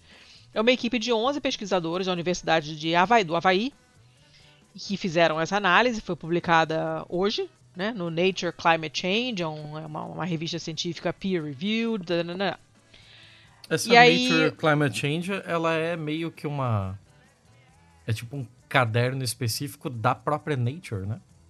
Eu não tenho a menor ideia. O que o Camilo Mora, que é um cientista climático na Universidade do Havaí, no, ali de Manoa, né? Ele fala assim: olha, eu vou dizer para vocês, conforme essa, esse banco de dados começava a crescer, eu comecei a ficar assustado. Porque a gente começou a entender que essa única coisa que a gente faz, que é a emissão de gases de efeito estufa, pode influenciar mais da metade de todas as doenças infecciosas que já tiveram algum impacto na humanidade. Hum. Aí eu comecei a ter uma ideia da magnitude da vulnerabilidade que a gente está. Isso, e aí eu, eu passei. Conheço, você de... começou a ter um faniquito. eu passei de animado, porque era uma coisa interessante, para aterrorizado. Uhum. Aí o que acontece? Os cientistas já sabem há muito tempo, já avisaram né, que essa, esse, esse horror climático está piorando doenças infecciosas, fazendo com que elas fiquem mais frequentes e mais perigosas, né? Mas esse artigo quantifica isso. Né? Então, esse número, 58% dessas doenças, é, foi um número que saiu desse, dessa análise, dessas, dessa caralhada de, de artigos já publicados. Né? E um, mostrou que essa, esse 58% de todas as doenças infecciosas documentadas, todas, pioraram de alguma forma, foram agravadas de alguma forma por um ou por mais riscos climáticos associados à emissão de gás de efeito estufa.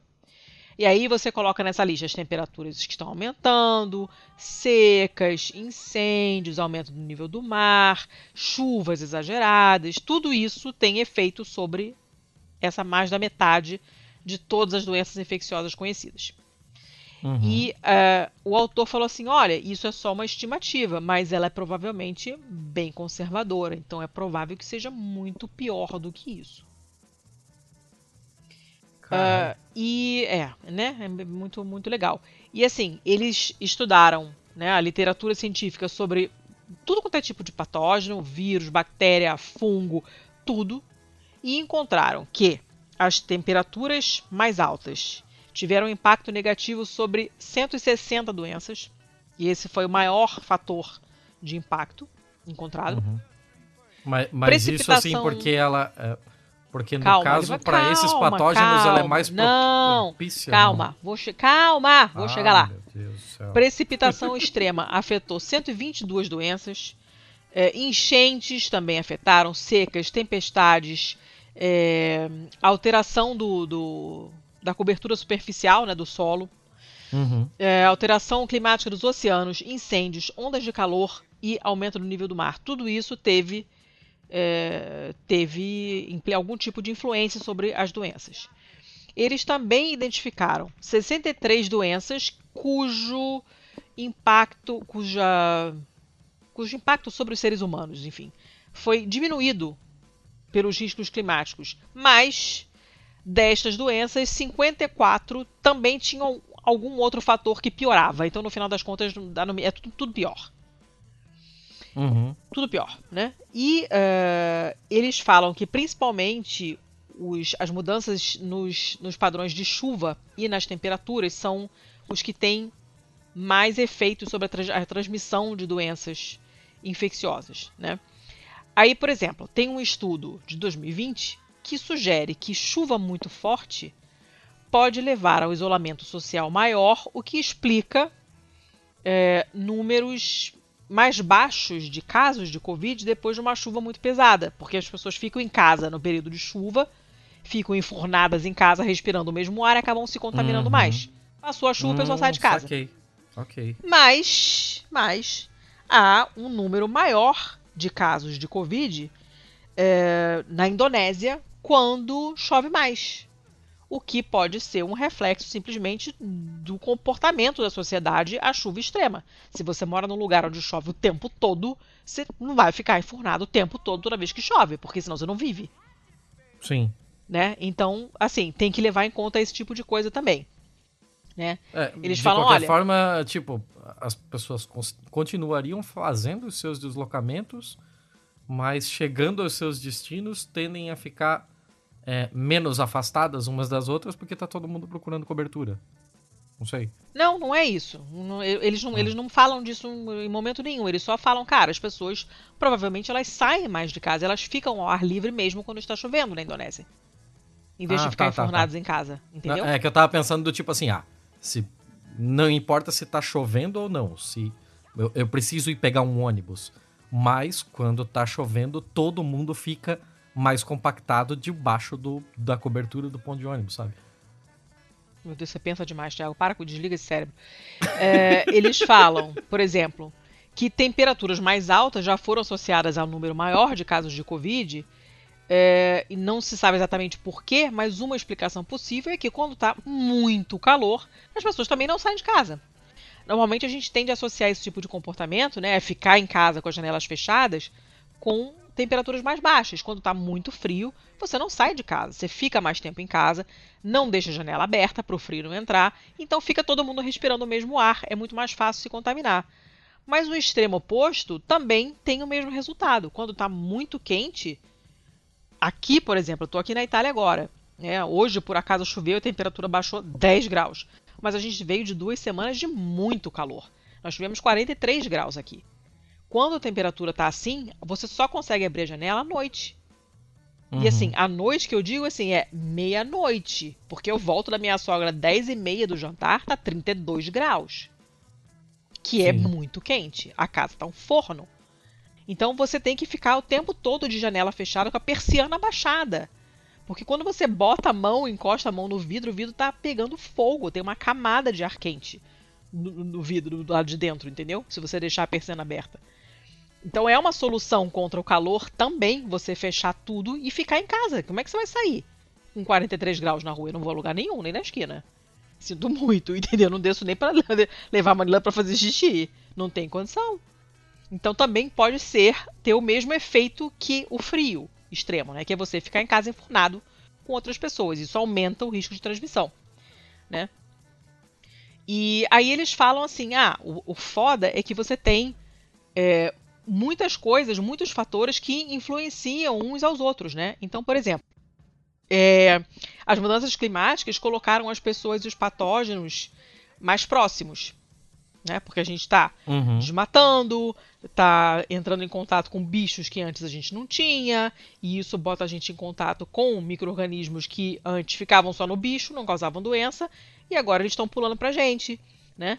Uh, é, você tem mudanças também na, nos padrões de precipitação de chuva, então você tem mais mosquito, você tem mais carrapato, você tem passarinho, que leva também insetos, né? Passarinho tem piolho, tem puta, essas merdas todas. Sim. Outros vetores de doença, né? Que conseguem expandir o seu raio de, de, de ação, digamos assim, né? E, e, e, com, e, conforme os seres humanos vão migrando, você tem toda uma questão de migração climática, né? De refugiados climáticos, que vai ficar cada vez pior. Uhum. Você acaba entrando em contato com patógenos novos, né? Perigosos, potencialmente perigosos, né? Sim. Nos lugares onde, é, onde faz muito calor, você tem um aumento nas populações de mosquito. Então, todas as doenças transmitidas por mosquito, é, como as arboviroses todas, dengue, chikungunya, essas merdas todas, Sabe acabam amarela. aumentando também. Uhum. Uh, também tem um número maior de é, doenças causadas por, uh, por víbrios, né, que eles chamam de vibrioses, que são é, infecções bacterianas causadas pelo consumo de frutos do mar contaminados ou contaminados ou a pessoa nadar em água contaminada, se a temperatura da água aumenta, você tem uma reprodução maior desses micro-organismos, então é mais fácil você se contaminar também. Hum. Uh, alguns patógenos têm uma funcionam melhor mesmo no calor e acabam ficando mais virulentos, né? E uhum. muitas doenças infecciosas também foram foram é, impactadas por maneiras, digamos assim, um pouco mais indiretas. Né? Por exemplo, é, a leptospirose, que é uma doença bacteriana, que é transmitida pelo contato com a urina de animais infectados. Por isso que andar no meio da enchente nunca é uma legal, porque tem certamente xixi de rato ali que está cheio de leptospirose. Então, tipo, uhum. tipo, não encare, espere a água descer, né?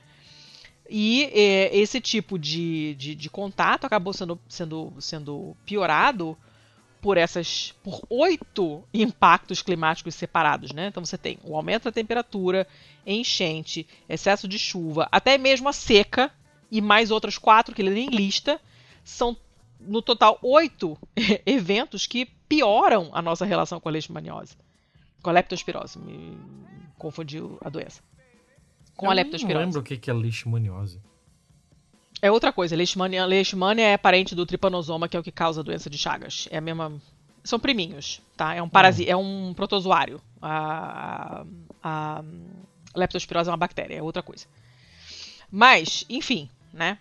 É, eles, o, o, o negócio é muito complexo porque um um fator único acaba interagindo, exacerbando um monte de coisas diferentes, várias doenças diferentes, de vários modos diferentes. Você não tem uma conexão um para um. Isso aqui faz isso, isso aqui faz aquilo. Não tem. É tudo junto e misturado. E você tem também o fato de que muitos patógenos podem ser transmitidos para os seres humanos de maneiras diferentes. Né? Você tem, sei lá, HIV, é sangue, via sexual, né? Hepatite, ou tem uma hepatite que você come, tem outra hepatite que você pega pelo sangue, tem hepatite que é por via sexual, e tem outro que é do mosquito, tem outro que é o, tipo, o próprio, a própria doença de Chagas. O barbeiro pode te picar, mas você pode comer um barbeiro sem querer e pegar a doença uhum. também. Né? É muito é bizarro falar nesses termos, né? Tipo, tem hepatite que você come. Parece que você foi lá bater um pratão de hepatite, né? é porque tem hepatite por transmissão. Os vírus da hepatite são todos muito diferentes entre eles. Todos eles causam doença no fígado, mas são de famílias diferentes de vírus, não são necessariamente priminhos. O que eles têm em comum é que eles fodem o teu fígado. Mas eles funcionam de maneiras muito diferentes. Né? Então você tem que ter transmissão fecal oral, tem outra por via sanguínea, outra sexual, outra não sei o que. Tem tem para todos os gostos, né? O fato é que a gente está fudido. A gente está bem fudido. Porque com tantas doenças e tantos caminhos diferentes, né? Tantas. Se você botar isso, tudo isso no fluxograma, vira um negócio praticamente infinito a relação entre os dados todos e as coisas, os efeitos e as causas. E, cara, não tem como a gente se adaptar a isso tudo. Não vai rolar. A única uhum. coisa que a gente realmente pode fazer é diminuir a emissão de gases de efeito estufa, porque a gente não vai conseguir se adaptar a essa merda toda. Não vai ter como. Ele dá um exemplo é, alarmante né, de como, nesse caso especificamente, o aumento da temperatura pode levar a essas coisas loucas. Ele dá como exemplo um acontecimento de 2016, você deve lembrar, quando houve um surto de antraz numa vila lá na puta que pariu na, na Sibéria. Uhum. Uma criança morreu, dezenas de pessoas foram hospitalizadas, um monte de, de. Um monte, eu digo assim, milhares de renas acabaram morrendo por causa desse surto e conseguiram rastrear a origem. Houve uma onda de calor naquele verão, lembrando que estamos falando da Sibéria, tá? Não é para fazer calorão na Sibéria, mas rolou uma onda de calorão na Sibéria que derreteu o permafrost. Ah, que, como diz o próprio crer. nome, perma, porque ele é permanentemente congelado e não está mais ficando. O permafrost derreteu e expôs a carcaça de uma rena, estava lá congelada, morta há 75 anos. Caralho. E a porra do esporo do antraz estava lá, viável, porque antraz é um bicho filho da puta. Lembrando que bicho aqui é uma metáfora, ele não é bicho, é bactéria. Eu ia perguntar já. Antraz é bicho? Não é, né? Não, bactéria não é bicho, bactéria é bactéria. E descongelou. E o Antraz foi lá, se espreguiçou, acordou do seu sono de beleza e saiu contaminando, matou uma criança e deixou uma galera no hospital. Caralho. A gente não tem a menor ideia da quantidade e muito menos do tipo de doenças malucas que estão, por enquanto, congeladas nos polos. Em breve não estarão mais congeladas. Tem vacina para antraz? O que, que, que faz com a pessoa que tem antrax? Cara, tem tratamento, mas tem que correr. E vacina eu acho, acho que não tem não. não. Não sei, mas eu acho que não. Aí, né? Tem, tem mais coisas. O artigo é longo, mas vale a pena. Tem outras coisas acontecendo é, com essas mudanças todas climáticas. Coisas que você tinha numa determinada parte do mundo, agora também estão indo para outras partes do mundo. Tipo, cogumelo, fungo. Hum. Então, é, histoplasmose, por exemplo, tá? uma infecção causada pela inalação de esporos de um determinado fungo que se encontra no cocô de passarinhos e morcegos. E historicamente, essa doença se encontrava somente na metade oriental dos Estados Unidos. Mas ela agora está começando a aparecer em estados no ocidente dos Estados Unidos. A coccidioidomicose, que também é uma doença fúngica, está começando a aparecer fora do seu local habitual nos Estados Unidos, que é a região, a parte sudoeste do país. E aí você tem a causa disso não somente é a mudança climática, né, que está alterando o habitat natural desses cogumelos, desses fungos. Né, nesse caso não são cogumelos, são fungos que são microscópicos. É, mas também migração de pássaros. As rotas uhum. migratórias também estão diferentes. Os pássaros também estão ocupando espaços diferentes e eles levam esses fungos juntos. Né? Uhum tá muito, muito legal. Só que não. E esse Mora, que é o cara que escreveu o artigo, ele teve é, chikungunya, ele é da Colômbia. Hum. Ele mora nos Estados Unidos há muitos anos, então não sei o que. Quando ele voltou para casa, voltou para Colômbia anos atrás para visitar a família, ele acabou sendo infectado por chikungunya. E uh, ele falou: olha, vai ter mais. A tendência é que tenha mais e mais surtos. Então, por exemplo, essa semana, é, né, lembrando disso que, que, esse autor comentou sobre como foi a experiência de ter chikungunya, né, me lembrou de um fio do João Alho, que tem um perfil muito bom no Twitter. Ele é um médico bacana, fala umas coisas legais. E ele contando como é que foi a experiência de ter chikungunya e tal, né? E a mãe de uma amiga minha teve também e o relato dela, segundo essa minha amiga, é bem parecido com o desse cara que escreveu esse artigo aqui. Que teve, uns anos atrás, na Colômbia, quando ele teve lá para visitar a família, e falou: Cara, é uma. uma, uma... As, são dores articulares, assim, que deixam você de cama. Você não consegue se mexer, você não consegue virar pro lado.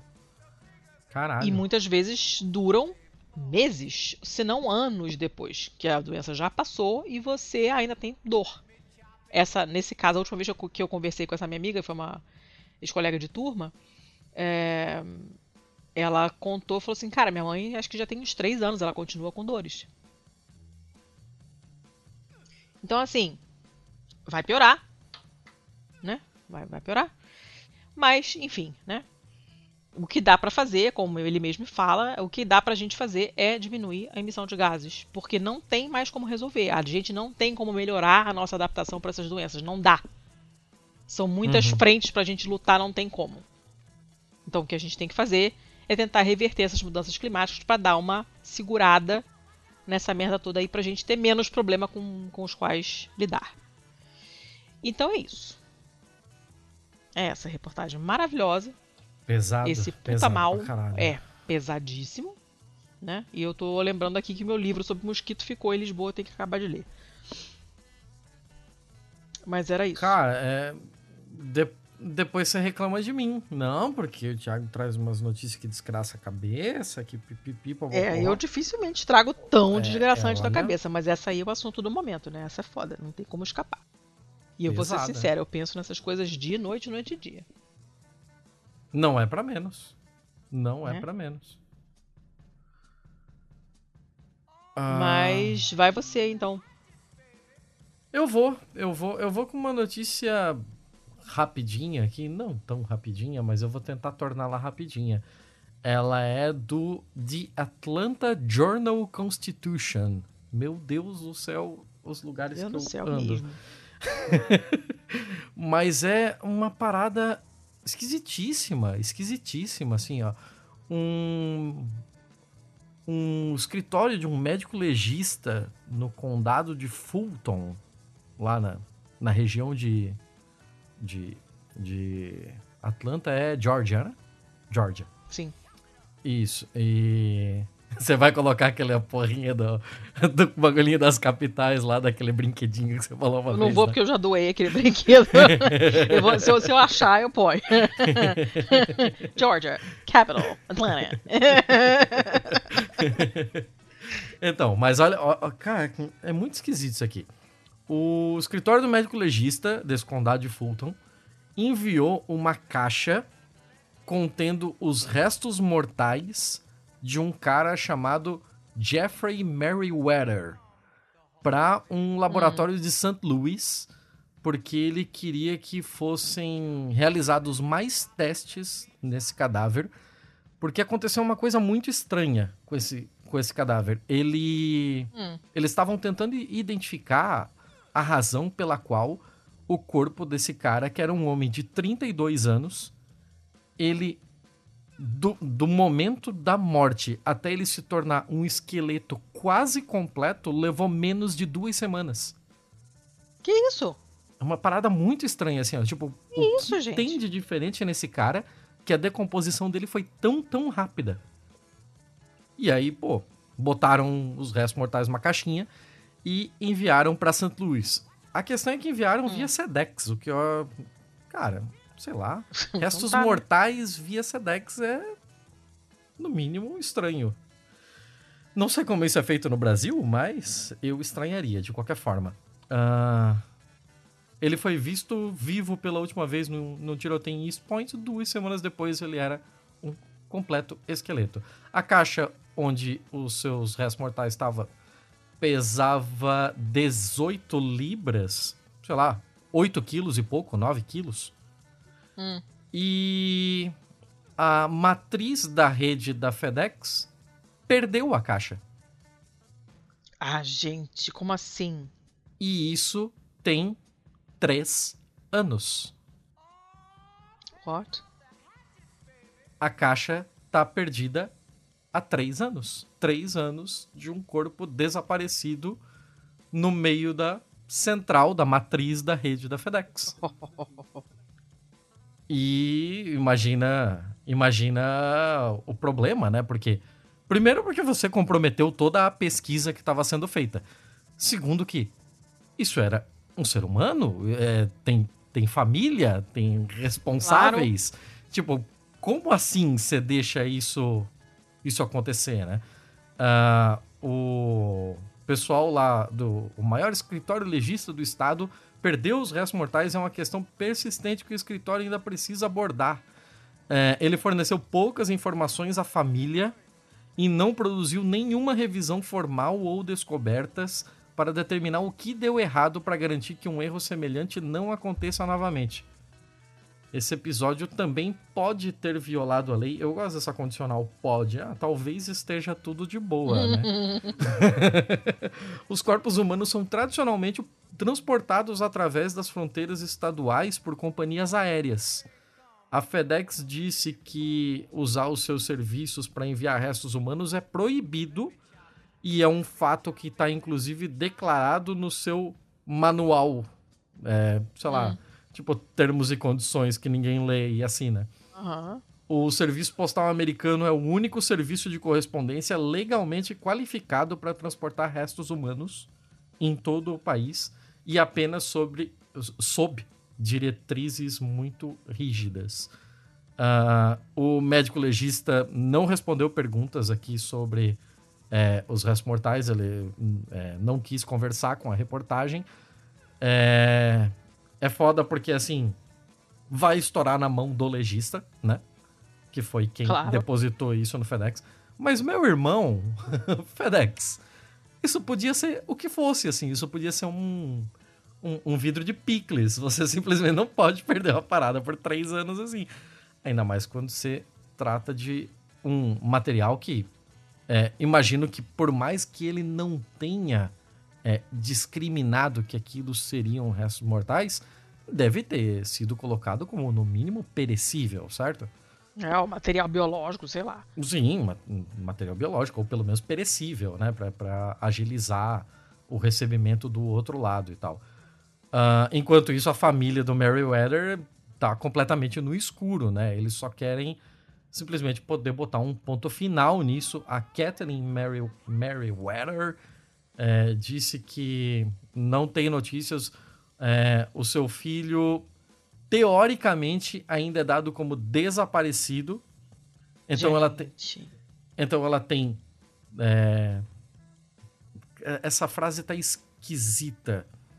Mas tá como seu filho vivo dado como desaparecido seu filho desaparecido dado como morto, encontrado morto. E agora seu filho morto agora desaparecido novamente.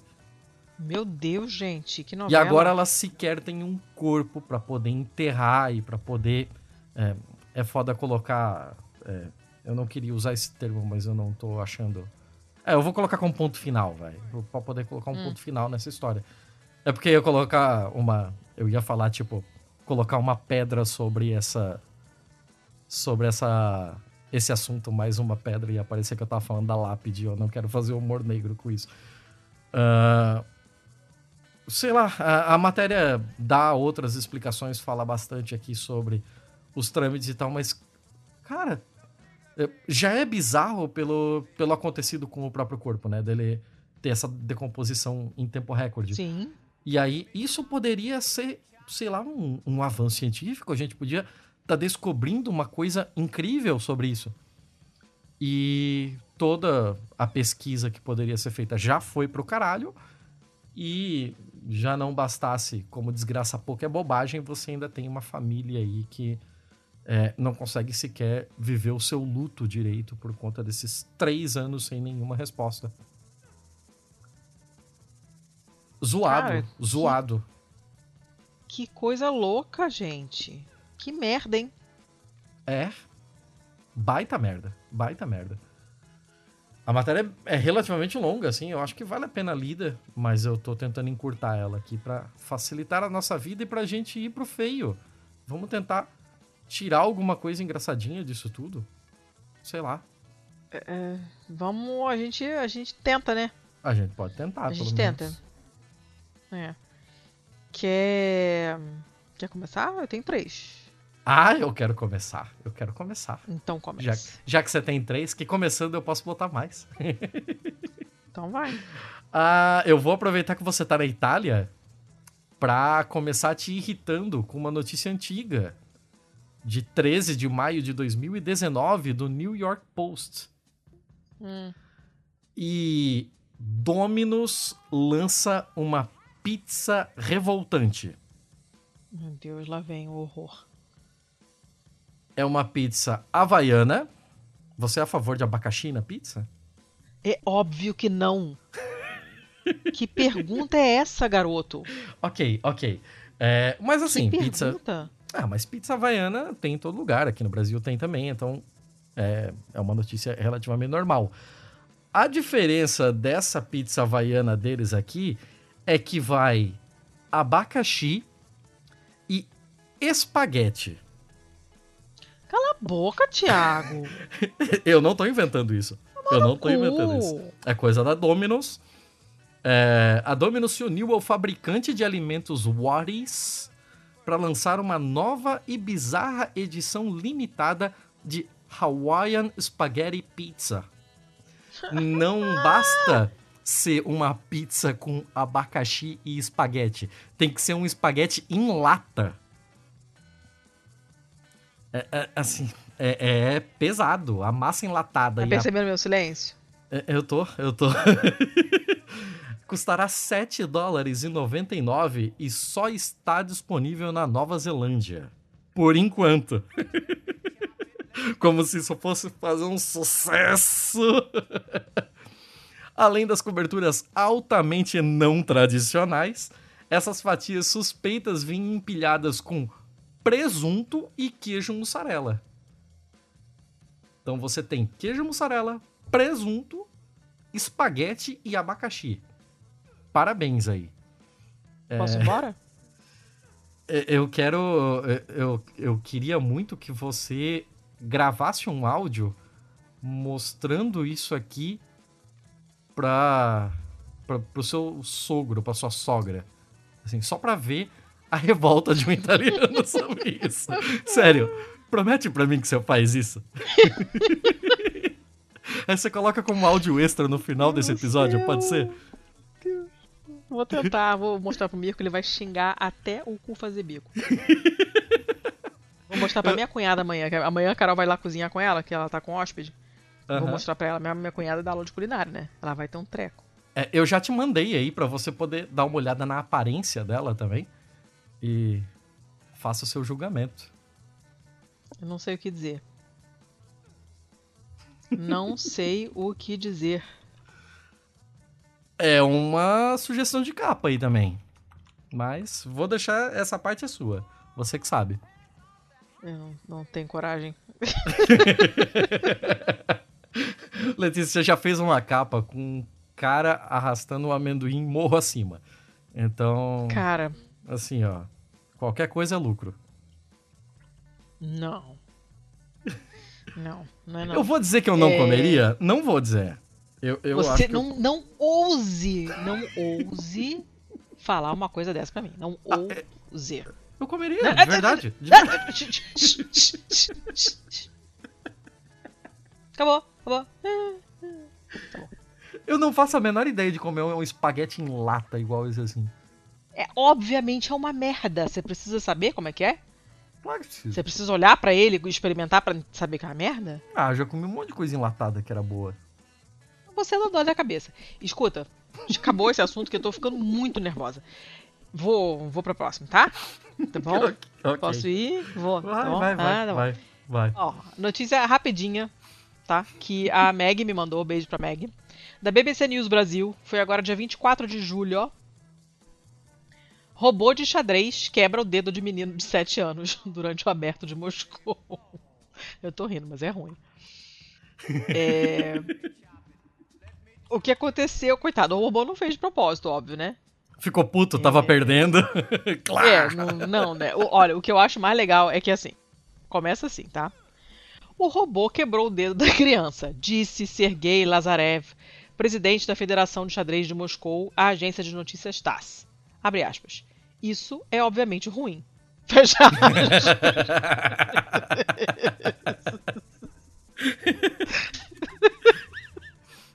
Isso é um Que comportamento de mal perdedor. É maravilhoso. Aí eh, tem, tem um. Enfim, tem um vídeo que foi compartilhado nas redes sociais e tal, e mostra o robô. O que, que aconteceu? O robô foi pegar uma das peças do menino, mas na, na hora o menino foi fazer um movimento. E aí o robô pegou o dedo dele por engano, em vez de pegar a peça, pegou o dedo dele. Obviamente não, não, não foi de propósito.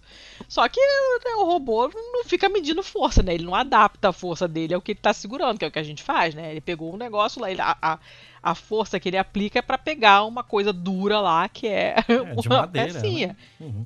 Ele pegou a- o dedo do moleque, o moleque deve ter puxado, não sei, não sei o que aconteceu direito, e a- Ah. o dedo quebrou.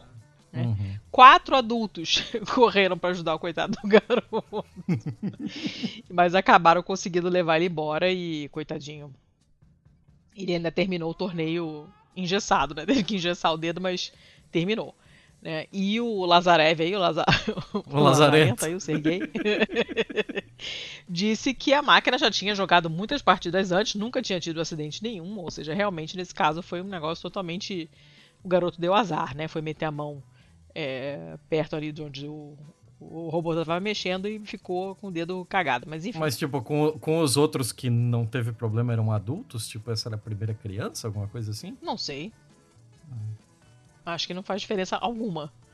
Acho que Faz, faz diferença você faz. meter a mão na hora que o, que, o, que o robô tá indo lá pegar uma pecinha, né? Já dizia o ditado: macaco velho não bate a mão em cubuca. Coitado, não tinha cumbuca, foi só um, um timing, timing ruim. Era só isso, mas é, pelo insólito da, da- do acontecimento, achei que merecia estar aqui no feio. Ah, e muito bom o comentário do Lazarento já fala. assim, O- Só o Hum. comentário dele já, já melhora. Parece que isso aí talvez não tenha sido exatamente legal. Não, não é legal, é só engraçado. Né? Ainda bem que foi só o dedo, ninguém morreu, não, já Sim. não foi degolado, né, foi um dedinho quebrado. Ele ainda terminou o torneio e tá no lucro. Acabei. Justo, justo, justo, justo. Ah, vamos mais uma aqui então. É, 28 do 7, também bem, bem, bem recente. Essa notícia vem do Tecmundo. E. É uma. Cara, é, é difícil explicar, assim. A jornalista Mariana Lopes Oliveira acabou vivendo uma experiência que até parece ficção. Após Ai, deixar o seu Deus. Kindle encostado por algumas semanas, ela teve uma surpresa ao Ah, retornar para os e-books e perceber que o aparelho estava infestado de formigas. É muito boa essa história. Ah, você já conhece, saco? Já, já. Então, ah, até aí tudo bem, a gente conhece, né, essa, essa, essa fissura que alguns insetos têm por aparelhos eletrônicos. A gente tem um apoiador nosso, Cação, que o PlayStation dele virou um acampamento de baratas recentemente, né? Então, ah, o, o que tem de, de diferente, de maluco aqui, não é exatamente o, a infestação de formigas. A questão é que as formigas entraram pelo buraco do carregador, fizeram um ninho no dispositivo, que ficou sem funcionar, claro. Só que elas mexeram em alguma coisa lá dentro que as formigas compraram dois livros. Ela recebeu notificações no e-mail dizendo que dois livros haviam sido adquiridos. E as aquisições foram realizadas pelas formigas, que estavam enviando comandos para o dispositivo. E assim É como muitos usuários do Kindle, ela utilizou utiliza a opção de compra com um clique, né, direto na, na Amazon Aham, Books do, aham. do próprio Kindle. É, e aí isso teria facilitado, né? Porque elas não teriam as senhas, mas como estava lá em um clique, beleza. É, o, o Enxame das Formigas gastou cerca de 80 reais. E caso você queira, por curiosidade, saber quais foram os livros, um deles se chama Robôs e o Império, e o outro é Hum. O Anel de Giges, uma fantasia meu Deus. Eu não, não quero saber o que, que é isso, não. então tá. É, tá, tá, tá dando aí tudo, toda a informação possível. Tá bom, então, né? Tá. É... Eu, eu adorei essa história quando, quando eu li aparecer no Pistolendo, aparecer em outros grupos meus também. E ela deu- a pessoa deu sorte, né? Que as amigas compraram, gastaram só esse pouquinho aí. Se tivessem, sei lá, resolvido comprar algum livro de ortopedia, sei lá, ela tava, estaria muito fodida. Porque os livros são caríssimos, ainda bem que ficou só nisso aí. É... Tá, posso pro meu próximo então? Sim, senhora, essa daqui era bem curtinha. O meu próximo também é curtinho, tá? É uma, é uma notícia que é da AFP, agora Uhum. de 28 de julho, e fala de finlandeses que estão querendo, pedindo para interromper o insuportável turismo dos russos. O que, que acontece? A Finlândia tem fronteira com a Rússia, né? Como a gente sabe. Uhum. Né? E os outros países europeus dificultaram os vistos para os russos. Então não, não é mais tão fácil pegar um visto de turismo para ir passear nas Europa. Sim. Junte-se a isso o fato de que o espaço aéreo está da, da Europa né, está vetado para os russos por causa da guerra, como sanção. Então eles não podem pegar um voo de, de Moscou e ir para Paris. Não tem mais, os voos estão suspensos. Então o que, que os russos fazem? Atravessam de carro, de ônibus, a fronteira para a Finlândia, que é o único ali daquela zona ali que não, não ofere- oferece nenhum tipo de sanção ou de dificuldade para tirar o visto de turismo. E dali eles pegam o voo e vão para onde eles quiserem na Europa. Burlando, portanto, a sanção lá, o bloqueio lá do espaço aéreo. Uhum. E, só que assim, é uma galera indo, né? Vai muito mais gente do que normal. Assim, esse, esse tipo de turismo acontece desde sempre. Só que, como eles não têm outro lugar para ir, ele tem que passar por ali para ir para outro lugar na Europa, aumentou bastante o volume e o pessoal começou a reclamar. E, mas assim, é aquilo, né? Você tem a reclamação por causa da situação da Rússia com a Ucrânia. Então Sim. o pessoal está estendendo a pinimba não só ao Strogonoff, como a gente comentou no nosso episódio de literatura infanto-juvenil russa, né? Mas tá, isso está se estendendo a qualquer coisa que venha da Rússia, inclusive as pessoas que não têm nada a ver com isso. Uhum. E então tem uma galera reclamando, né? Pô, não, de- deveria ter alguma restrição, isso não tá legal, tá nananã, né? Você tem um partido de oposição na Finlândia que é conservador e tá fazendo todo esse teatrinho de ser solidário com a Ucrânia e acha que eles deveriam parar de, de, de eles no sentido do governo finlandês deveria parar de dar vistos de turismo para os russos e tal, essa situação é insuportável porque os russos são tudo filho da puta, estão matando os ucranianos, e agora gente- os caras estão matando todo mundo lá, e os outros vêm pra cá passar férias, beber, pegar sol, tal, não sei o quê. Então tá, assim, vai passar, o assunto vai chegar para o Ministério dos, é, do Exterior, porque vai ter que ser discutido isso aí, porque tá rolando uma pressão mesmo, né? E apesar dos números ainda estarem baixos, né, comparados com os números pré-Covid, né, você teve só em julho, você teve 180, você não, né, a Finlândia, viu 185 mil pessoas atravessarem a fronteira com a Rússia. Uhum. 10 mil novos vistos para russos foram concedidos em julho. Né? Então, assim, o pessoal tá indo, né? Uhum. Tá indo. E eh, muita gente vai para Finlândia, inclusive de avião, ou então atravessa de ônibus mesmo e dali pega um avião para outro lugar. Só que assim, tem pessoal reclamando, piriri para lá, mas tem pessoal que é pé no chão, fala, gente, a gente vive de turismo aqui. E os russos são clientes fiéis, porque o país é, é aqui do lado. E consomem, né? Uhum. Eles vêm e consomem, eles vêm deixar dinheiro aqui, né? Uhum. Então, tipo, é absurdo. O que, que eles vão ganhar com isso? Isolando cidadãos russos que não tem nada a ver com a guerra até onde a gente sabe. Né? Vamos ter que fazer um questionário. Você é a favor da guerra? Se você é a favor da guerra, você não pode entrar. Não existe isso, né? Então, tá uma, tá uma situação ali meio complicada. O que eu, eu coloquei esse no feio porque. É, por causa do título. Hum. Esse Unbearable Russian Tourism. Porque quando eu comecei a ler, eu imaginei uma coisa completamente diferente. Não era isso que eu, que eu achava que eu ia ler. Então eu achei que fosse, sei lá, reclamação porque bebem muito, sei lá, não sei, porque são uhum. machistas, alguma coisa desse tipo. E não, não, não tem nada a ver. Você falou em Unbearable, eu pensei que tinha ursos no meio. A ver com urso. É, uhum. não tem urso não. Mas, apesar de estar entre aspas, né? Mas urso enfim. Urso é cultura jovem. O urso é cultura jovem, todo mundo sabe.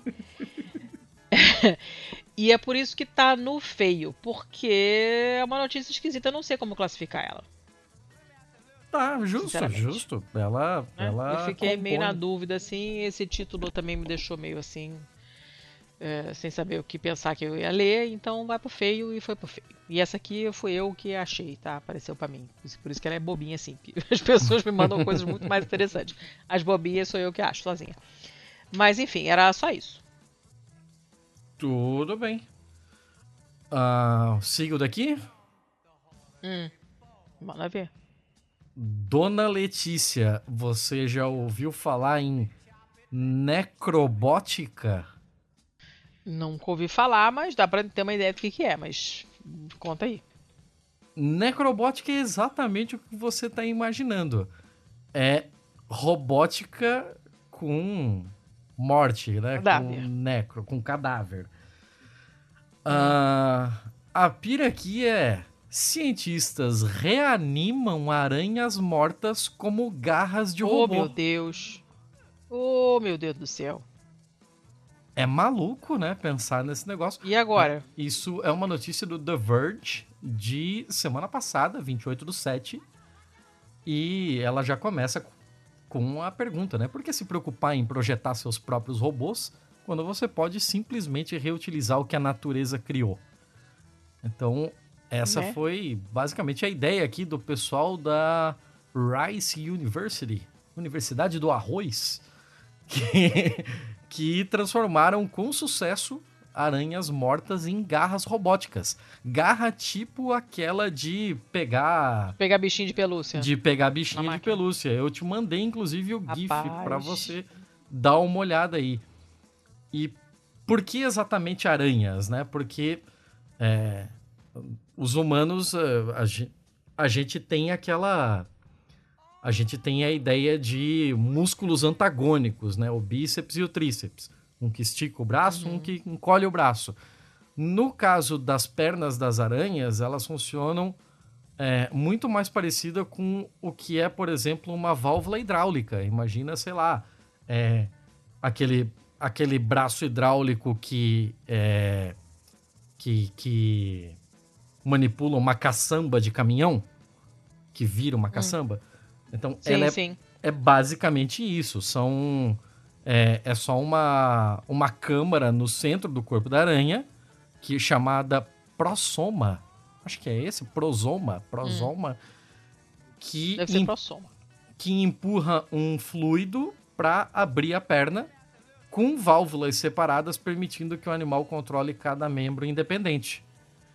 Então, é por isso que as aranhas sempre se enrolam quando elas morrem, porque para de ter hum. pressão nesse sistema, entre aspas, hidráulico, né? Que não precisa nem aspas, né? Ele é um sistema hidráulico. É, como não tem mais pressão nesse sistema, os músculos flexores não têm mais por que estarem estendidos, aí ela fica toda encolhidinha daquele jeito. De posse desse conhecimento, o pessoal aqui da Universidade do Arroz é, descobriu que eles poderiam operar artificialmente esse sistema hidráulico é, simplesmente colocando uma agulha no prosoma de uma aranha morta. E aí, empurrando ar para dentro, eles dão pressão e todas as pernas se abrem. Quando você puxa a, o, o ar pela seringa, tudo se fecha de novo. Fica igual aquela garrinha de pegar bichinho.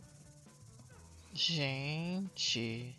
E aqui tem uma aspas do, do cara da escola de engenharia, da, o Daniel Preston, que abro aspas para ele, acontece que a aranha depois de morta é a arquitetura perfeita para garras de pequena escala naturalmente derivadas.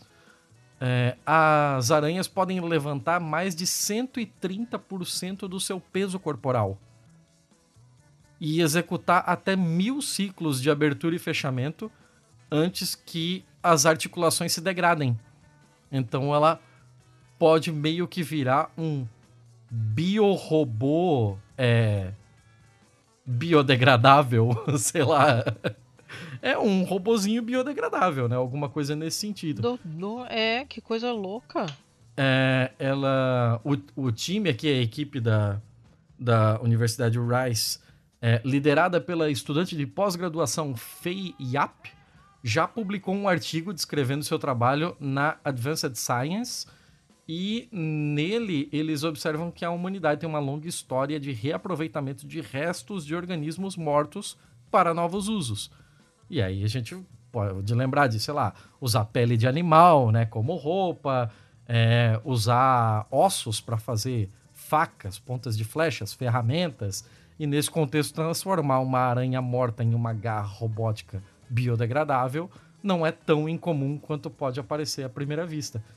Hum, de qualquer forma, assim, é um negócio que é no mínimo curioso, né? e, e é, esse, a apresentação desse conceito de necrobótica é, é muito é muito porra, curioso. É loucaço isso, hein? é, loucaço porra, isso. É muito maneiro. Eu, eu até pensei em colocar no bom, mas assim, ele tem ele é tão esquisito que talvez valha a pena colocar no feio.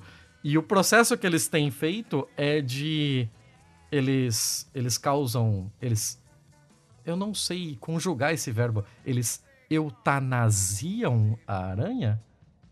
Pode ser. Seria isso?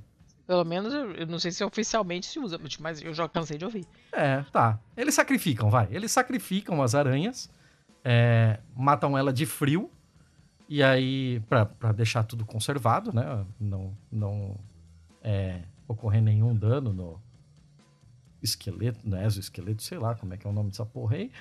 E aí depois eles só inserem a, a agulha na, pelas costas dela e selam com cola, com um super bondão mesmo e já é. É isso aí. Não, não tem. Caramba, gente. Não tem muita coisa de, de, de muito elaborado, sabe? Na, na parte de, como você faz a cirurgia dela? É matar de frio, enfiar uma agulha, meter cola na ponta, acabou. Cara. É, aí muito interessante, hein? Tem uma outra aspas do cara aqui, como o, o do, do, do Preston, né? É, um dos funcionários que trabalha no nosso front office realmente não gosta de aranhas. Então tínhamos que ligar para o escritório sempre que tivéssemos outra entrega para usarmos no projeto, só para avisar eles assim, ó, cara, vai Ai, chegar uma caixa cheia de aranha. Não abre, tá? Assina atrás para nós, não abre. Senão você vai ter um piripaque ainda. Uh, o trabalho é Cara. é basicamente uma prova de conceito, né? Por enquanto, não, não tem nenhuma aplicação, nada nesse sentido. É, mas ele pode ter uma aplicação futura, é, pelo menos a prova de conceito já se, se mostrou de fato válida. E há muitas tarefas de pegar e colocar que podemos analisar, que são tarefas repetitivas, como classificar ou mover objetos nessas pequenas escalas, e talvez até coisas como montagem de microeletrônicos. Olha só! Outro uso pode ser coletar, coletar amostras de animais na natureza, já que um agarrador de aranha ele vai estar tá perfeitamente camuflado. Então utilizar talvez ele até como uma armadilha, sabe? Da, das perninhas uhum. se fecharem e aprisionar um outro uhum. animalzinho, alguma coisa. Gente. Maneiro, né? Eu tô imaginando. Eu tô imaginando se essas as formigas que compraram o livro do Kindle da pessoa lá não não tava numa dessa aí. Já pensou? pô, né, um, é um mashup muito louco aí. Porra, muito doido. Bom, eu. Tem mais uma só. Mas é muito boa. Ah, peraí, peraí, peraí. Deixa eu botar essa aqui na pauta. Ô, oh, caralho. Deixa eu botar essa aqui na pauta. Se a sua é muito boa. É então, bem boa. Você é... vai gostar. Eu tenho certeza que você vai gostar. Então eu vou mandar as minhas aqui. Que daí para você poder fechar com a sua. Tá. Só avisando que são 15 para as duas, tá? Ah, meu Deus. Calma. É... Dona Letícia, já que você já já se pontificou aí, já tá alongando na beira do campo para finalizar, deixa eu colocar algumas coisinhas antes. Hum. Essa daqui poderia ser classificada como malandra, malandro, mané, mané. Opa! é uma notícia da Insider que foi republicada pelo Yahoo. E, cara, molequinho de 11 anos resolveu é, economizar um dinheiro, guardar um dinheiro e fez a coisa clássica que todo molequinho de 11 anos americano faz, que é hum. a sua barraquinha de limonada. É uma coisa ah. muito de filme, mas aparentemente. Muito de filme. É, é, eu não sei o quão comum é isso lá, mas ele fez. Eu também não sei. Ok. Ele chegou a 85 dólares em limonada. Olha só. Então, pô, tava, tava indo. É, tava indo muito bem, tava lá, dedicado e tal. E de repente ele perdeu praticamente tudo. Ué? Porque um cara. Isso foi em Everett, Washington. E ele foi enganado por um homem que comprou o, a limonada dele e pagou com uma nota de 100 falsa e ele deu troco. Porra! Ah. Maldade com moleque, gente. Isso não se faz. Cara, isso é muito. Assim, eu, eu tive que rir porque é ah, é muita sacanagem. Assim, o é, cara é. é. muito espírito de porco de passar uma nota Porra. de 100 falsa pra um moleque vendendo limonada ah, na beira não, da rua. É filha da putice. É muito foda, é muito Gostei não. então, assim. Gostei não. Eu, eu imaginei que você não ia gostar, mas, pô, eu tive que rir. Eu tive que rir porque, assim, é, você não vê isso vindo. Você vem vendo a notícia ah, que legal, menininho tá fazendo negócio, aí você pensa que vai vir algo assim sobre o, o fim que ele quer dar para esse, pra esse dinheiro, né? Ah, sei lá, ele quer comprar ingresso para não sei o que, ele quer é, uma feira de ciência, não sei o que. Não, ele só tava guardando dinheiro, chegou um cara muito espírita de porco e levou o dinheiro dele com uma nota falsa de 100. Puta que pariu. A notícia, a notícia repercutiu, né? Claro, porque não é para menos, né? E a galera resolveu que gostaria de ajudar o molequinho. Fizeram uma página de financiamento coletivo no GoFundMe, criada por uma vizinha da família ali. Ela escreveu que estava tentando chegar a 250 dólares para ajudar a cobrir a perda do moleque e dar a ele mais alguns fundos para expandir seu empreendimento. e o GoFundMe do moleque, até o momento da reportagem, já tinha arrecadado mais de 9 mil dólares. Ah, aí sim. Então, pô, ah, ele é um garoto que trabalha duro entre a sua barraca de limonada, é, que é muito mais do que apenas limonada. É, com... é, é um sonho. é, meu Deus, é, é aquele negócio, né? Todo mundo adorando a pílula porque é um moleque de 11 anos. Mas eles falaram assim que o moleque é o moleque é desses assim, tipo, no inverno ele ele cobra dos vizinhos para remover a neve. Ele é, ele sonha em ter seu próprio negócio de máquina de vendas automática. Então, já viu, né? Já viu. Então, tipo, sei lá, por, por conta desse espírito de, de dourar a pílula e vender tanto empreendimento escravizando uma criança. Eu tive que rir quando ele tomou essa ré aí. Ah, não, isso é muita maldade, não gostei. Achei péssimo. Péssimo. Eu sei, eu sei, mas péssimo. eu precisava, eu precisava. Não, não. Última para acabar. Última para acabar. Vai. 21 de julho Vai. de 2022, da PBS, mas não a PBS americana, a PBS tailandesa. Uh, a TV pública da Tailândia, onde saiu a notícia que a chamada é a seguinte: a polícia é criticada por proibir vendedores de comida nos semáforos de usar fantasia de dinossauro. Sabe aquelas inflável? Sim, que é a melhor fantasia do mundo. Então, o pessoal tava simplesmente usando até para chamar a atenção e vendendo comida no sinal. E a polícia é, agora tá, tá sendo criticada porque aparentemente ela proibiu três vendedores de comida de usar fantasia de dinossauro enquanto vendiam a sua Mas mercadoria. De acordo com uma postagem no Facebook da Polícia de Trânsito do Distrito, eles abordaram os vendedores dizendo que suas fantasias poderiam representar um perigo para os motoristas e para eles Por mesmos. Quê? A pessoa, o motorista tem dinossaurofobia? Ah, um, do, um dos vendedores teria explicado que a sua fantasia era uma jogada de marketing para iluminar a atmosfera e aumentar as vendas. Ele insistiu que é um trabalho honesto, tal, tal, tal. É, vários internautas se manifestaram. Um, um disse que, com as atuais dificuldades econômicas, todos estão lutando para ganhar a vida e a polícia não deve ser muito zelosa em fazer cumprir essas leis de trânsito. Aparentemente, é, cara, eu, eu, não dá, não dá, não dá para explicar. É indefensável essa posição. Não o que que a porra isso, da polícia tem que se meter sobre o cara veste ou deixa de vestir? Vai tomar no seu cu. Vai tomar no cu. É, eu trouxe essa porra aqui só para poder mandar um policial tomar no cu. Pronto. Agora você tá pode certo. mandar a sua a sua notícia aí. Tá. Então vamos lá. É, a Raira é muito boa, nossa senhora. Essa é uma notícia do. Uh, cadê? Perdi, cadê? Geralmente tá no começo ah, da página. Não, chato, perdi a aba. The Times of India. Ah, ótimo. The Times of India. Adoro. Tá? Começou bem. Eu não, não me lembro como é que essa notícia chegou em mim, tá? Não lembro. Seu Thiago, qual é o esporte nacional da Índia?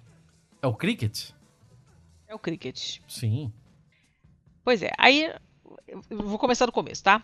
Hum. Tem um, um fulano chamado Shoeb Davda, que eu vou chamar de Davda porque eu acho que Shoeb eu tô pronunciando muito mais errado. Hum. Ele trabalhou ele trabalhou oito meses em um pub russo. Ele é indiano, tá? Uhum. De Molipur. E ele trabalhou oito meses em um pub russo, famoso por ser um lugar que aceita apostas esportivas. Hum. Tá? E ele trabalhou lá um tempão, ele ensinou os, os habituês lá, né? Como é que eram as regras do cricket, porque era um esporte que não era, obviamente, muito seguido, então ele, ele pô, né, começava a colocar cricket na televisão do pub, começou a explicar ao pessoal como é que era, uhum. como é que eram as regras. Tananana. Oito meses depois. oito meses depois, ele voltou para a cidade dele lá, que é Molipur. Uhum. Nesse pub, ele tinha conhecido um cara chamado Azif Mohammed, tá? Hum. E esse Azif que não diz a nacionalidade dele aqui, não sei de onde ele é, mas não importa. O Azif uh, foi quem ele, junto com esse Davda, que começaram a fazer esse, esse treinamento, digamos assim, dos russos sobre as regras do cricket, as nuances do cricket tal, explicar como é que era o esporte. Ele que botou, criou o interesse ali, plantou a sementinha do cricket no, nos habituês lá do pub russo. Né? Quando voltou para Molipur, o Davda, seguindo uma ideia do plano do Azif. Se chamou uns, uns parça lá, né? Chamou um hum. pessoal lá. Falou: olha só, vamos fazer um negócio aqui. Tem uns russos lá que estão achando o, a Liga Internacional, a Liga Indiana de Cricket sensacional. e eles querem apostar nos jogos. Hum. Só que o campeonato já acabou. Vamos fazer um negócio aqui? A gente aluga uma fazenda vocês botam umas roupas assim, vou comprar umas camisas de uniforme dos times Ah. umas roupas de juiz? E aí vocês se alternam nos papéis. Uma hora você é o juiz, outra hora você joga na equipe tal, não sei o quê. A gente filma, a gente faz uma live. E o meu parceiro lá transmite lá no pub pro pessoal no Telegram fazer um canal e ir apostando. Pode ser? Não. Aí o pessoal falou, claro, Não é até porque ele oferecia, ele oferecia o dobro do que o trabalho clássico lá de camponês, né, de mão de obra no campo, pagava. Então o pessoal, porra, só se for agora. Baixaram um monte de efeitos especiais com barulho de público, da plateia. Botava aquilo tudo pra tocar enquanto estavam lá gravando a live, com os caras jogando. O é, juiz ficava com o walkie-talkie ali, pegando instrução, não sei o quê, porque o outro tava lá comandando o canal do Telegram. Então, conforme o pessoal ia apostando, né, ele ia definindo como é que ia terminar o jogo, pra saber quanto é que ele ia ganhar, porque obviamente quem tava controlando a casa era ele, né? Uhum. Então, o, o, o- jogo terminava do jeito que era bom pra ele, N- até pra ele distribuir essa grana depois, certo? Não é possível que isso tenha dado certo. É possível? Ah, não, Letícia. É possível. É possível. Vou te, vou te dizer como é possível, quer ver? Hum. Quanto tempo que durou isso aqui? Que eu já esqueci, peraí. 15 dias, seu Thiago. 15 dias dá pra levar dinheiro 15 pra dias. caralho de trouxa. Aham, Nossa. aham.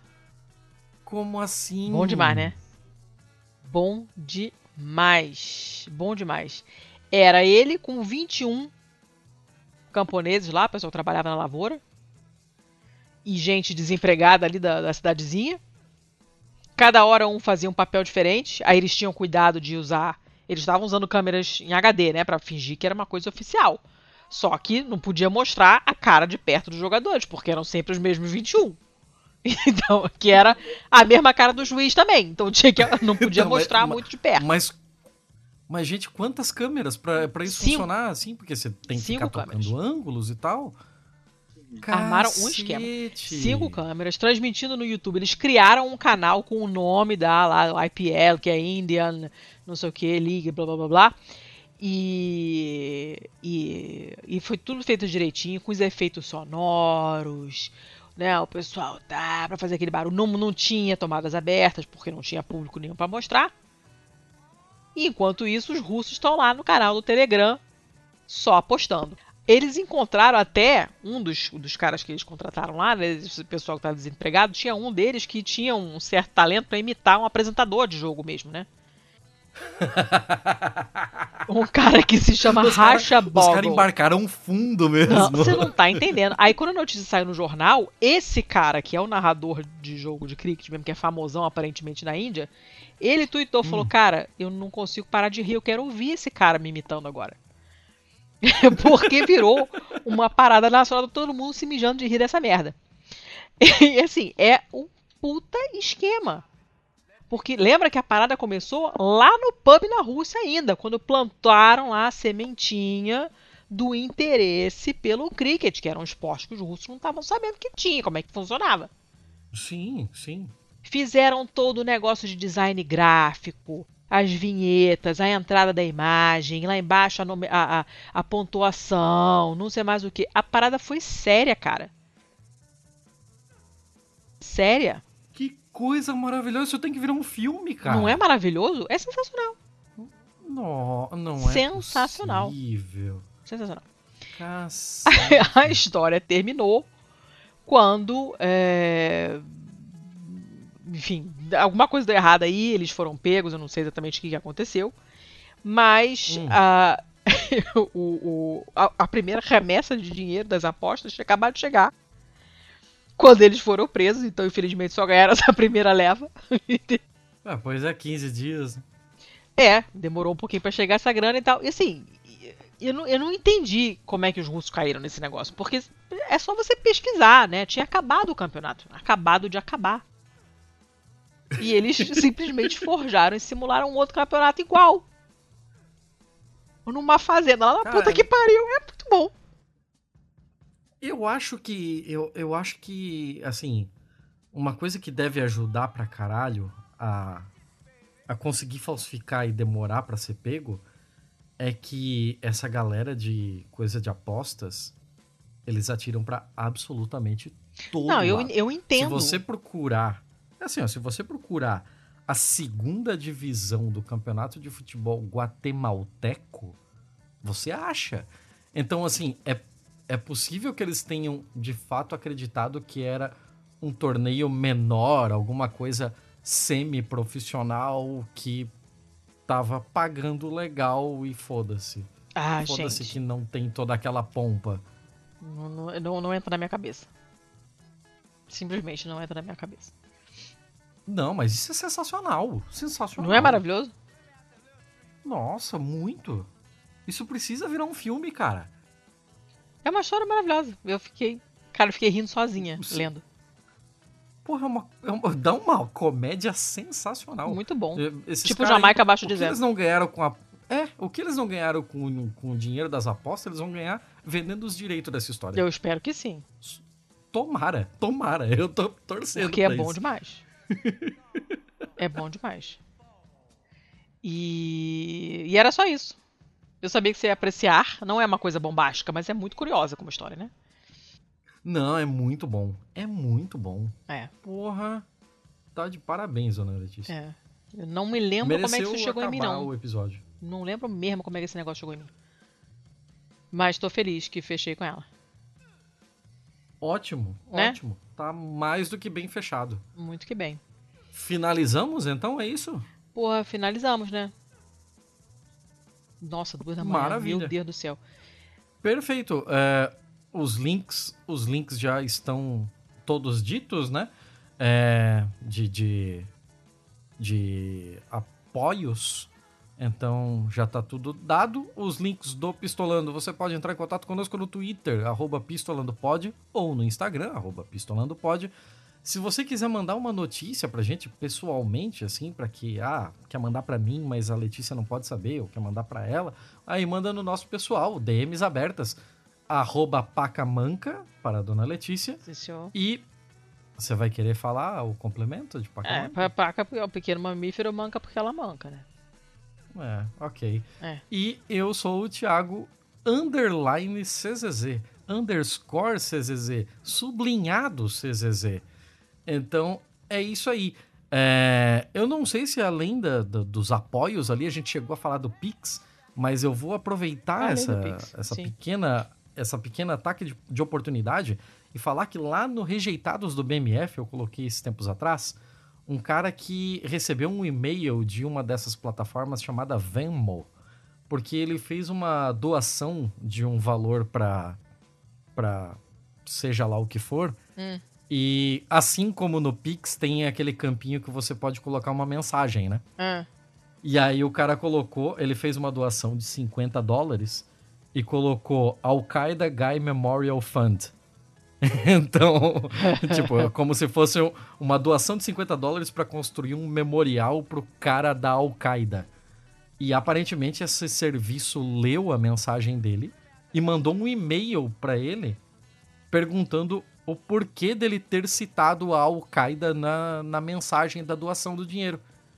Tipo, uma fiscalização, assim mesmo. De, tipo, por que, que você tá doando dinheiro citando a Al-Qaeda? hum. É, A gente não sabe se isso acontece no Brasil, mas você pode testar mandando um pix para contato arroba pistolando.com. Aí manda um negócio bem esdrúxulo e bem ofensivo para ver se o Paulo Guedes vem perguntar pra gente o que aconteceu. Tá bom? Tá bom. O que, que você que Feito? Feito, feito, feito, feito. É, vamos em mim então, pelo amor de Deus. Que eu já tô Sim, sim. variando. Fechamos então. Muito obrigado a todos que nos suportaram durante essas últimas duas horas aqui. Meu Muito Deus. obrigado, Letícia, também. 2 horas e 15. Puta merda. Tá. É. É, até, olha, teo- a- teoricamente, semana que vem tem episódio. Tem gravação agendada. É, Não, cê garanto? Não.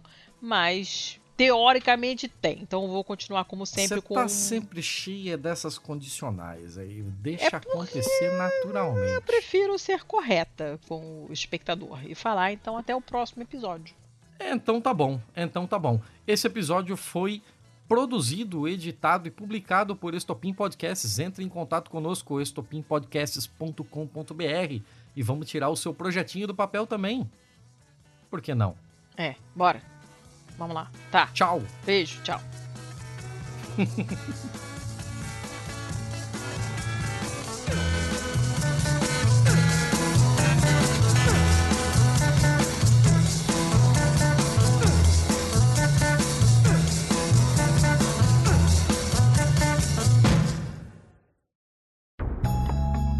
Este podcast foi editado por estopimpodcasts.com.br. Cara, desculpa a indiscrição, mas porque vocês estão comprando tantos. Ok, o meu pai está gritando e provavelmente ele quebrou um prato. Não sei se vazou. Eu ouvi, o- eu ouvi o barulho, mas nada do outro mundo. Ô, caralho! ok. É,